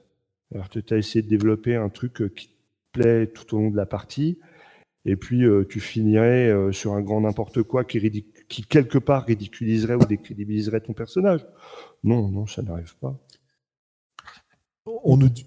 Oui, tant de temps, donc euh, tu as passé euh, X temps à faire RP, à développer son goût, à lui donner, euh, à le faire sortir d'un simple, simple suite de mots et de statistiques pour le faire vivre dans les esprits d'une table. Et au final, c'est pour dire. Bah, voilà, c'est pas, ouais, pas s'aborder à la fin, quoi. Ouais, euh, Widou nous fait une remarque intéressante. Il nous dit le souci avec les épilogues, c'est les joueurs qui veulent continuer à jouer et dit je fais ça, qu'est-ce qui se passe? Bah, En fait, le principe de l'épilogue, vous me direz si vous êtes d'accord, mais pour moi, euh, le principe de l'épilogue, c'est qu'on n'est plus dans le dialogue, on est dans la déclaration. Donc, si le joueur dit euh, je, je fais ça, qu'est-ce qui se passe? Euh, Il faut simplement lui faire comprendre que, bah, en fait, c'est toi qui décides, quoi. Euh, voilà, on n'est plus en train de jouer. On n'en sait rien, effectivement. Euh, ça peut être un cliffhanger. Euh, je fais ça, et qu'est-ce qui se passe? Bah, On ne sait pas. Et vraisemblablement qu'on ne saura jamais, vu qu'on ne jouera pas la suite, vu que c'est fini. Et que aussi, comme c'est un épilogue, c'est du derrière la scène. Ce n'est plus euh, on est dans la partie euh, acteur à faire mon personnage fait ceci, comment il agit. C'est on est dans la comme tu le dis, dans la partie déclaration. C'est le derrière de la scène. Ce n'est plus le personnage qui parle, c'est le joueur souvent. Lorsqu'on fait un épilogue, très souvent parle de son personnage la troisième personne que de parler à la première personne. On, souvent sur les épilogues, on ne se met plus à interpréter son personnage. C'est assez rare, remarquez. Sauf si vous avez des ressentis différents des miens, mais. Euh, euh, je sais pas, ça, dépend, ça dépend. Euh. Euh, Il y, a des- il y a des épilogues qui peuvent être faits du point de vue du personnage, euh, à la limite en, en roleplay, euh, qui peuvent être de façon très, in- qui peuvent être très très intéressantes quoi. Euh, bon, c'est- très variable, mais l'idée c'est qu'on n'est pas censé rebondir dessus quoi. On n'est plus dans la boucle, on a Ouais. quitté la boucle, euh, c'est c'est terminé.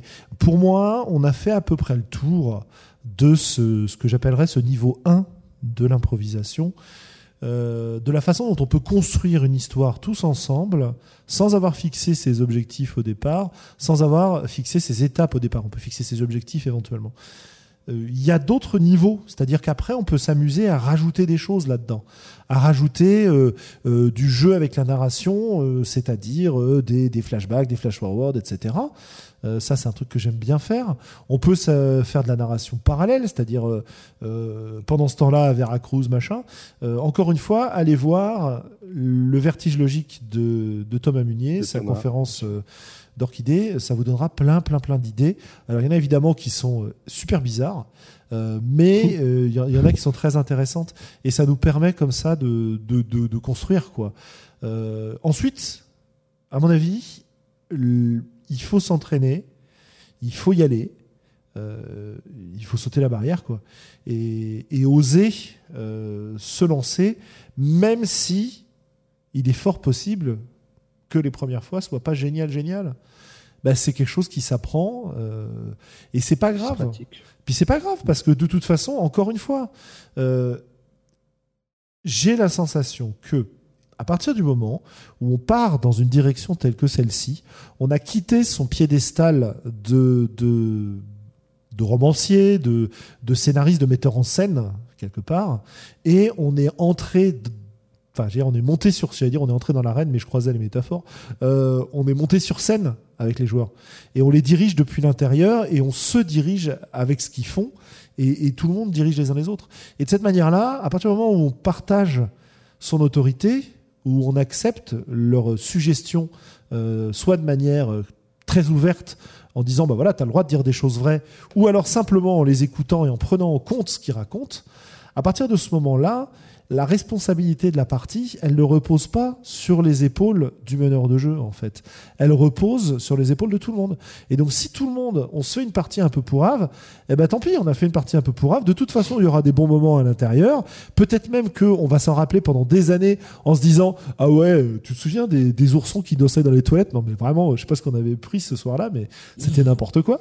Euh, voilà, euh, je veux dire, euh, faut y aller. Moi, j'ai ma, ma première, je l'ai déjà raconté, mais ma première vraie belle expérience de meneur de jeu dans laquelle euh, j'ai été très très complimenté par les joueurs à la table. J'étais euh, tout jeune, je commençais le jeu de rôle, j'avais quoi, un an, un an et demi de jeu de rôle derrière moi. C'est un soir où j'étais hyper crevé. Je jouais un scénar euh, prescrit, scénar de l'écran de ADD deuxième édition en français qui s'appelait Trouble troublant à Tragidor, n'est-ce pas? Célèbre. euh, le, le célèbre, dont je me souviens absolument plus. Et je suis pas bien sûr de l'avoir fait jouer parce que j'étais tellement crevé qu'en fait je ne faisais que réagir et que rebondir et que suivre euh, la direction dans laquelle mes espèces de, de- de rêves éveillés à ce moment-là me, me, me dirigeaient. Et en fait, pourquoi ça s'est bien passé? Parce que je suis passé d'une posture de contrôle à une posture de lâcher prise dans laquelle, bah là, c'était pas volontaire, hein, c'était la fatigue. Euh, mais euh, ce, du coup, c'est un moment où j'ai réussi, où on a tous réussi à jouer ensemble, un peu en harmonie. Et je me souviens pas vraiment de l'expérience elle-même, quoi. Euh, non, pas par l'ivresse, non. J'étais trop jeune. Je- on, me, dit le lâcher prise par l'ivresse, c'est pas la solution. Non, c'est pas la solution, on est bien d'accord. Euh, encore que, pour certains, peut-être, je- j'en sais rien, à consommer avec modération de toute façon, hein, l'alcool, pour pas pas déchirer ses fiches de perso et faire des choses qu'on regretterait derrière. Euh, mais mais voilà, c'est une expérience qui m'a beaucoup appris parce qu'ensuite on m'a dit ah ouais c'était génial et tout, t'étais complètement dedans. Parce que j'avais réussi à passer en impro en suivant l'inspiration du moment plutôt que devoir toutes les 30 secondes me référer au paragraphe à lire aux joueurs quoi parce que c'était des scénarios où il y avait des paragraphes à lire aux joueurs voilà voilà Mhm. Mais euh, oui, pour en, finir avec le scénario, moi, moi aujourd'hui, dans ma pratique, euh, si j'avais un conseil à donner, je, je déconseillerais quand même d'acheter et de faire jouer des scénarios.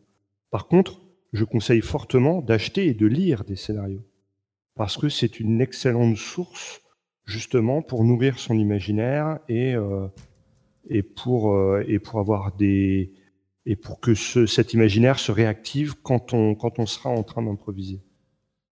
Mais essayer de, de, jouer le scénario by the book. Euh, voilà, moi, c'est plus trop ce qui m'intéresse, moi, aujourd'hui.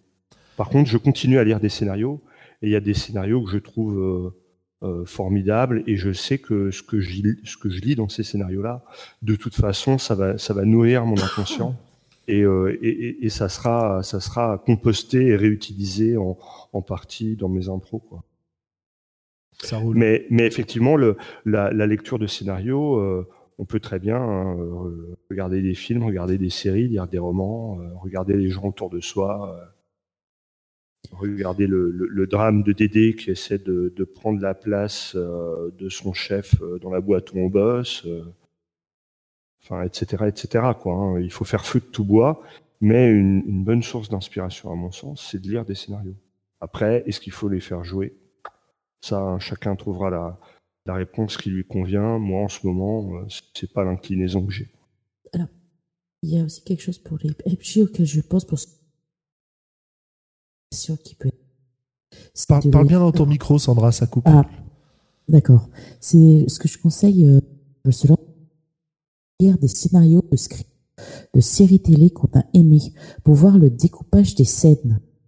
Ça aide aussi quand on veut être en improvisation de se dire tiens ça ça correspond ça aussi, ça aussi, ça nous aide à nous structurer euh, malgré qu'on soit en train d'improviser. Le script télé, ça, c'est un outil utile, je trouve, personnellement. Avoir en tête une, une structure, ça peut aider effectivement. Je pense qu'on a fait le tour. Je pense qu'on peut passer à nos, à nos euh, coups de cœur et, euh, et coups de gueule. On vous invite évidemment, euh, chers auditeurs, à commenter, euh, à nous détromper, à nous donner vos techniques aussi. Ça, ça peut être un truc super sympa à nous donner en, en commentaire euh, sur le site quand le podcast sera sorti ou en discussion sur le Discord. Donnez-nous, donnez-nous vos techniques. Hein. Ça, ça nous intéresse vachement en fait. De savoir comment vous faites vous pour improviser, voire donnez-nous aussi vos difficultés. Qu'est-ce qui vous pose problème? Qu'est-ce qui est difficile pour vous? Euh, pour vous lancer. Nous, on est des releases qui avons pas mal d'années d'expérience et qui nous sommes plantés suffisamment de fois pour, euh, pour avoir une certaine facilité ou en tout cas ne plus avoir peur de, de se prendre un mur. Quoi.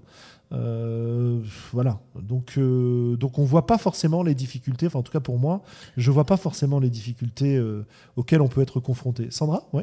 Ah si si, j'ai toujours des crises d'angoisse. Moi, j'ai toujours peur de prendre. J'essaye de faire au de, de attention, mais non non. Surtout quand je maîtrise en convention que je connais pas ou que je débute avec des joueurs, je suis toujours en train de faire du mon Dieu, est-ce qu'il va s'amuser? Est-ce que ça va plaire à la partie? Est-ce qu'elle va s'éclater? Est-ce que ça va lui donner envie de Oh là là, oh là là, euh, comment faire? Comment faire? Ok, super. Euh, je, je, vous propose de passer à nos coups de cœur, coups de gueule, du coup. Et euh, oui, effectivement, euh, un podcast sur le stress en jeu de rôle, ça pourrait être assez intéressant. Il y a eu des discussions oui. très intéressantes sur le sujet, sur les, les, courants alternatifs, sur le Discord des courants alternatifs. Merci Mad Mat, euh, notre inspirateur. Euh, voilà. J'allais dire notre aspirateur, mais c'était autre chose et là ça dérive. Donc arrêtons d'improviser en utilisant des mots pour des autres. Voilà, ça pourrait être scabreux. Oula, ça, ça, quand même pas. C'est un autre, c'est un autre sujet, cher ami. Mmh. bien, bien. Concentration, coup de cœur, éventuellement coup de gueule si vous en avez. Euh, et on va commencer par Globo, évidemment. Oui, ben, moi je vous en ai un petit peu parlé, vu que j'ai parlé de mes, activi- mes actualités quoi, en ce moment.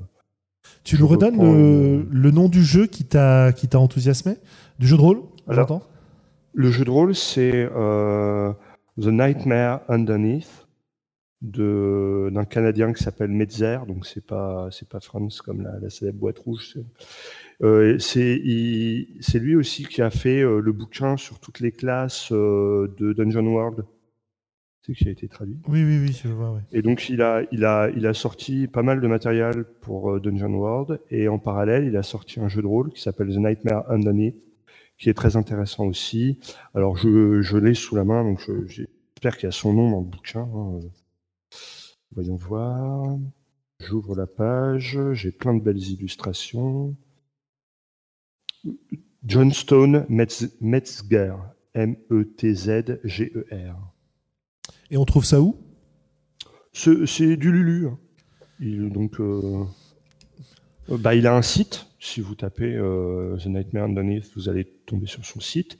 Et lui, il vend par Lulu. Donc après, euh, c'est, du coup, c'est pas hors de prix pour nous Européens, vu que, vu que le, le Lulu ne, ne, se goinfre pas tant que ça, quoi. Ouais.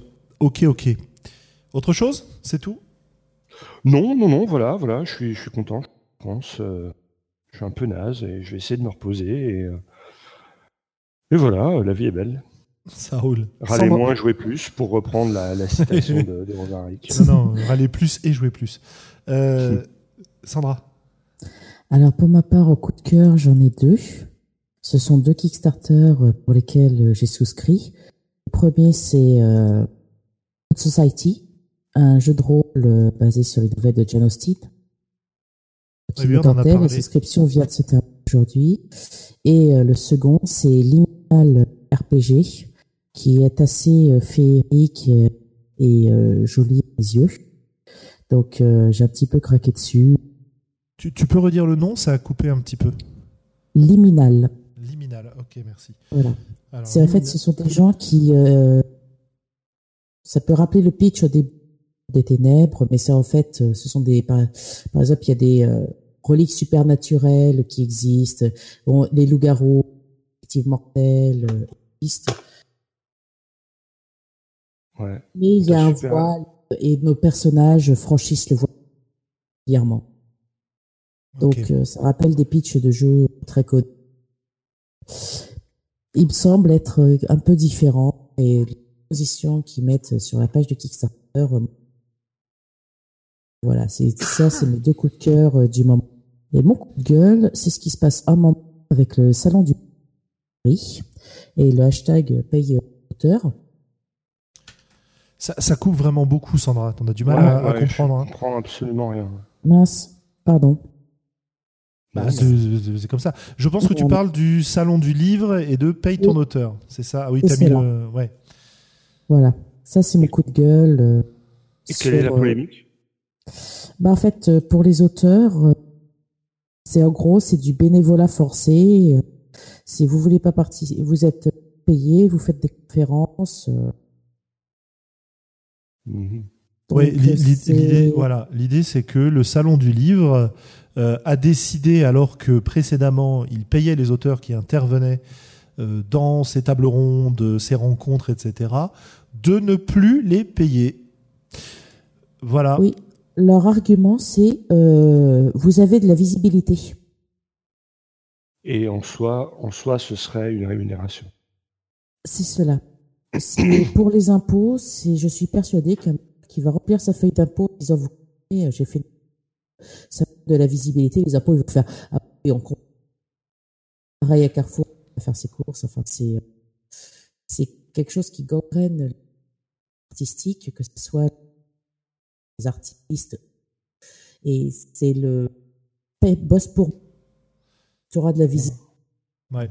Euh, oui, On voilà. Des grosses stars, c'est un scandale monumental. Les auteurs n'ont pas besoin de travailler gratuitement sur tout. C'est ça. Ouais, ouais. Euh... Et, et, ça va un peu plus loin, en fait. Ça va même un peu plus loin. C'est-à-dire que dans tous les. Dans toutes les conventions, dans tous les festivals qui sont financés en partie par l'État et par le Centre national du livre, euh, il y a des conventions qui ont été mises en place qui euh, des chartes qui ont été mises en place qui imposent justement de payer les auteurs. Et il se trouve que le salon du livre étant un salon privé, euh, il considère qu'il n'a pas à respecter ces règles-là. D'autant plus que, euh, et c'est un truc que j'ai lu qui est euh, assez hallucinant, c'est que parmi les gens qui organisent le salon du livre, il y a le syndicat national des éditeurs, visiblement. Voilà. Et en gros, c'est si un auteur refuse, il va être remplacé par un autre auteur euh, gardant sur la table ronde. Donc, euh, et le, le salon du a répondu que la promotion sert l'intérêt de l'auteur dans tous les cas en lui donnant des visibilités événements qu'on accueille de 150 000 visiteurs. Donc, euh, sachant que les auteurs n'ont pas tant de dédicaces par jour et pas tant d'achats par jour quand même, même sur un débat conférence, et personnellement, à chaque fois que j'ai été au salon du livre, c'est parce qu'il y avait tel ou tel auteur que je suivais déjà qui était. Ça donne pas forcément de la visibilité parce que souvent les gens se déplacent parce qu'il y a tel auteur. Absolument. Tout Ouais, à fait l'inverse. hein, je veux dire, le, le salon du livre sans les auteurs, euh, il n'existe pas, quoi. hein. Exactement. Et oui, Mais c'est une triste situation. Donc ça, c'est mon gueule parce que c'est scandaleux. Ouais, on est d'accord, c'est scandaleux. Bah écoute, je vais, euh, je vais conclure. Euh, niveau jeu de rôle, euh, premier coup de cœur, ou en tout cas euh, intérêt du moment, je suis en train, li- en train de lire The Spire de Grant Howitt et Christopher, je sais plus comment. Oui, Euh, j'ai commencé aussi. Ça a l'air vraiment bien. ça a l'air super sympa. Euh, Il y a des angles très très intéressants. Les règles ont l'air assez simples et euh, de permettre des choses plutôt plutôt intéressantes. Donc euh, voilà, faut faut voir quoi. En tout cas, il me plaît bien. Il me plaît bien jusque là. en parallèle, euh, je suis retombé. Alors ça, c'est un coup de cœur qui est très très perso, euh, extrêmement geek quelque part. Je suis retombé sur un. Oui. C'est moi ou c'est à coup Ouais, ça a coupé moi aussi. Moi aussi. Ouais. D'accord. Ouais. Tu peux Ah, reprendre oui, ta voilà. phrase. Tu peux tout recommencer depuis le début, quasiment. Pour tout le monde, ça l'a coupé. Eh ben, euh, c'est très. On savait que tu lisais The Spire et je Ouais. disais que c'était super chouette. Ouais, bah, Oui. je, je et à disais. partir de là, ça s'est coupé. Eh ben, c'est génial. Euh, voilà. Je disais, euh, ouais, je suis en train de dire de Spire, ça m'inspire pas mal. On va voir. Les règles ont l'air cool. Euh, je ne sais pas encore ce que ça va donner, mais euh, mais c'est plutôt euh, plutôt sympa. Voilà. Donc là, c'est là où, où j'en étais. Euh, et je disais mon deuxième mon deuxième coup de cœur, c'est un truc qui est assez personnel et qui est assez geek. Je suis retombé sur un album d'une chanteuse qui s'appelle Leslie Fish. Et Leslie Fish, elle fait partie d'un mouvement, entre guillemets, qui a écumé les conventions de SF euh, et de fantastique américaines pendant des années, qui, euh, ils ont appelé ça le filk. Euh, le filk, c'est du folk, euh, guitare, mais les chansons sont toutes des chansons inspirées des univers euh, de l'imaginaire. C'est-à-dire que vous avez des chansons sur Cthulhu euh, à profusion, vous avez euh, des chansons sur Star Trek, euh, sur des grandes séries de littérature, etc., de littérature euh, fantastique, etc. Et, euh, et c'est un peu des, des, des parodies, parfois, des adaptations d'air connus, ce genre de choses. Et ça me, plaît euh, énormément de, replonger dans, cette espèce d'univers, de cette espèce de, sous-niche de euh, gens qui sortaient les guitares euh, à la fin des conventions pour se jouer des chansons qu'ils avaient écrites sur leurs univers préférés. Alors, si on cherche, il y a des groupes qui sont spécialisés dans les chansons sur Harry Potter. Il y a des tas de choses, quoi. Et donc voilà mon, mon coup de cœur euh, musical euh, du moment, c'est euh, bah, réécouter euh, ces, ces chansons-là qui me qui me replongent en même temps dans des univers, qui me replongent dans une culture commune et sur des, des airs simples euh, de, de folk américaine classique, quoi. Voilà. Donc comme je disais, c'est un intérêt particulièrement perso. Mais bon, si ça intéresse des gens, n'hésitez pas. Euh, c'est assez rigolo, quoi.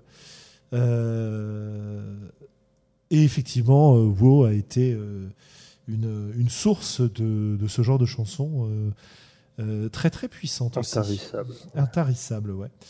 Euh, bien, bien, bien. Voilà. Bon, bah écoutez, on va vous, vous saluer, vous donner rendez-vous dans deux semaines. Euh, il faut que je vois. Il est possible que dans deux semaines, euh, il n'y ait pas de, il n'y ait pas d'émission en direct. euh, pour la, simple et bonne raison qu'on a une émission qu'on est en train de préparer qui ne sera pas euh, diffusée en direct, qui sera enregistrée à part et diffusée ensuite. Donc je ne sais pas comment on, s'arrangera. Euh, Peut-être que je la, diffuserai en direct et, et je resterai après pour en discuter un peu. Enfin, on verra quoi. Je ne sais pas si ce sera la prochaine ou la suivante. De toute façon, on vous tient au courant. Voilà. Et à bientôt tout le monde. Et merci de nous avoir écoutés jusque-là. Au revoir. Au revoir.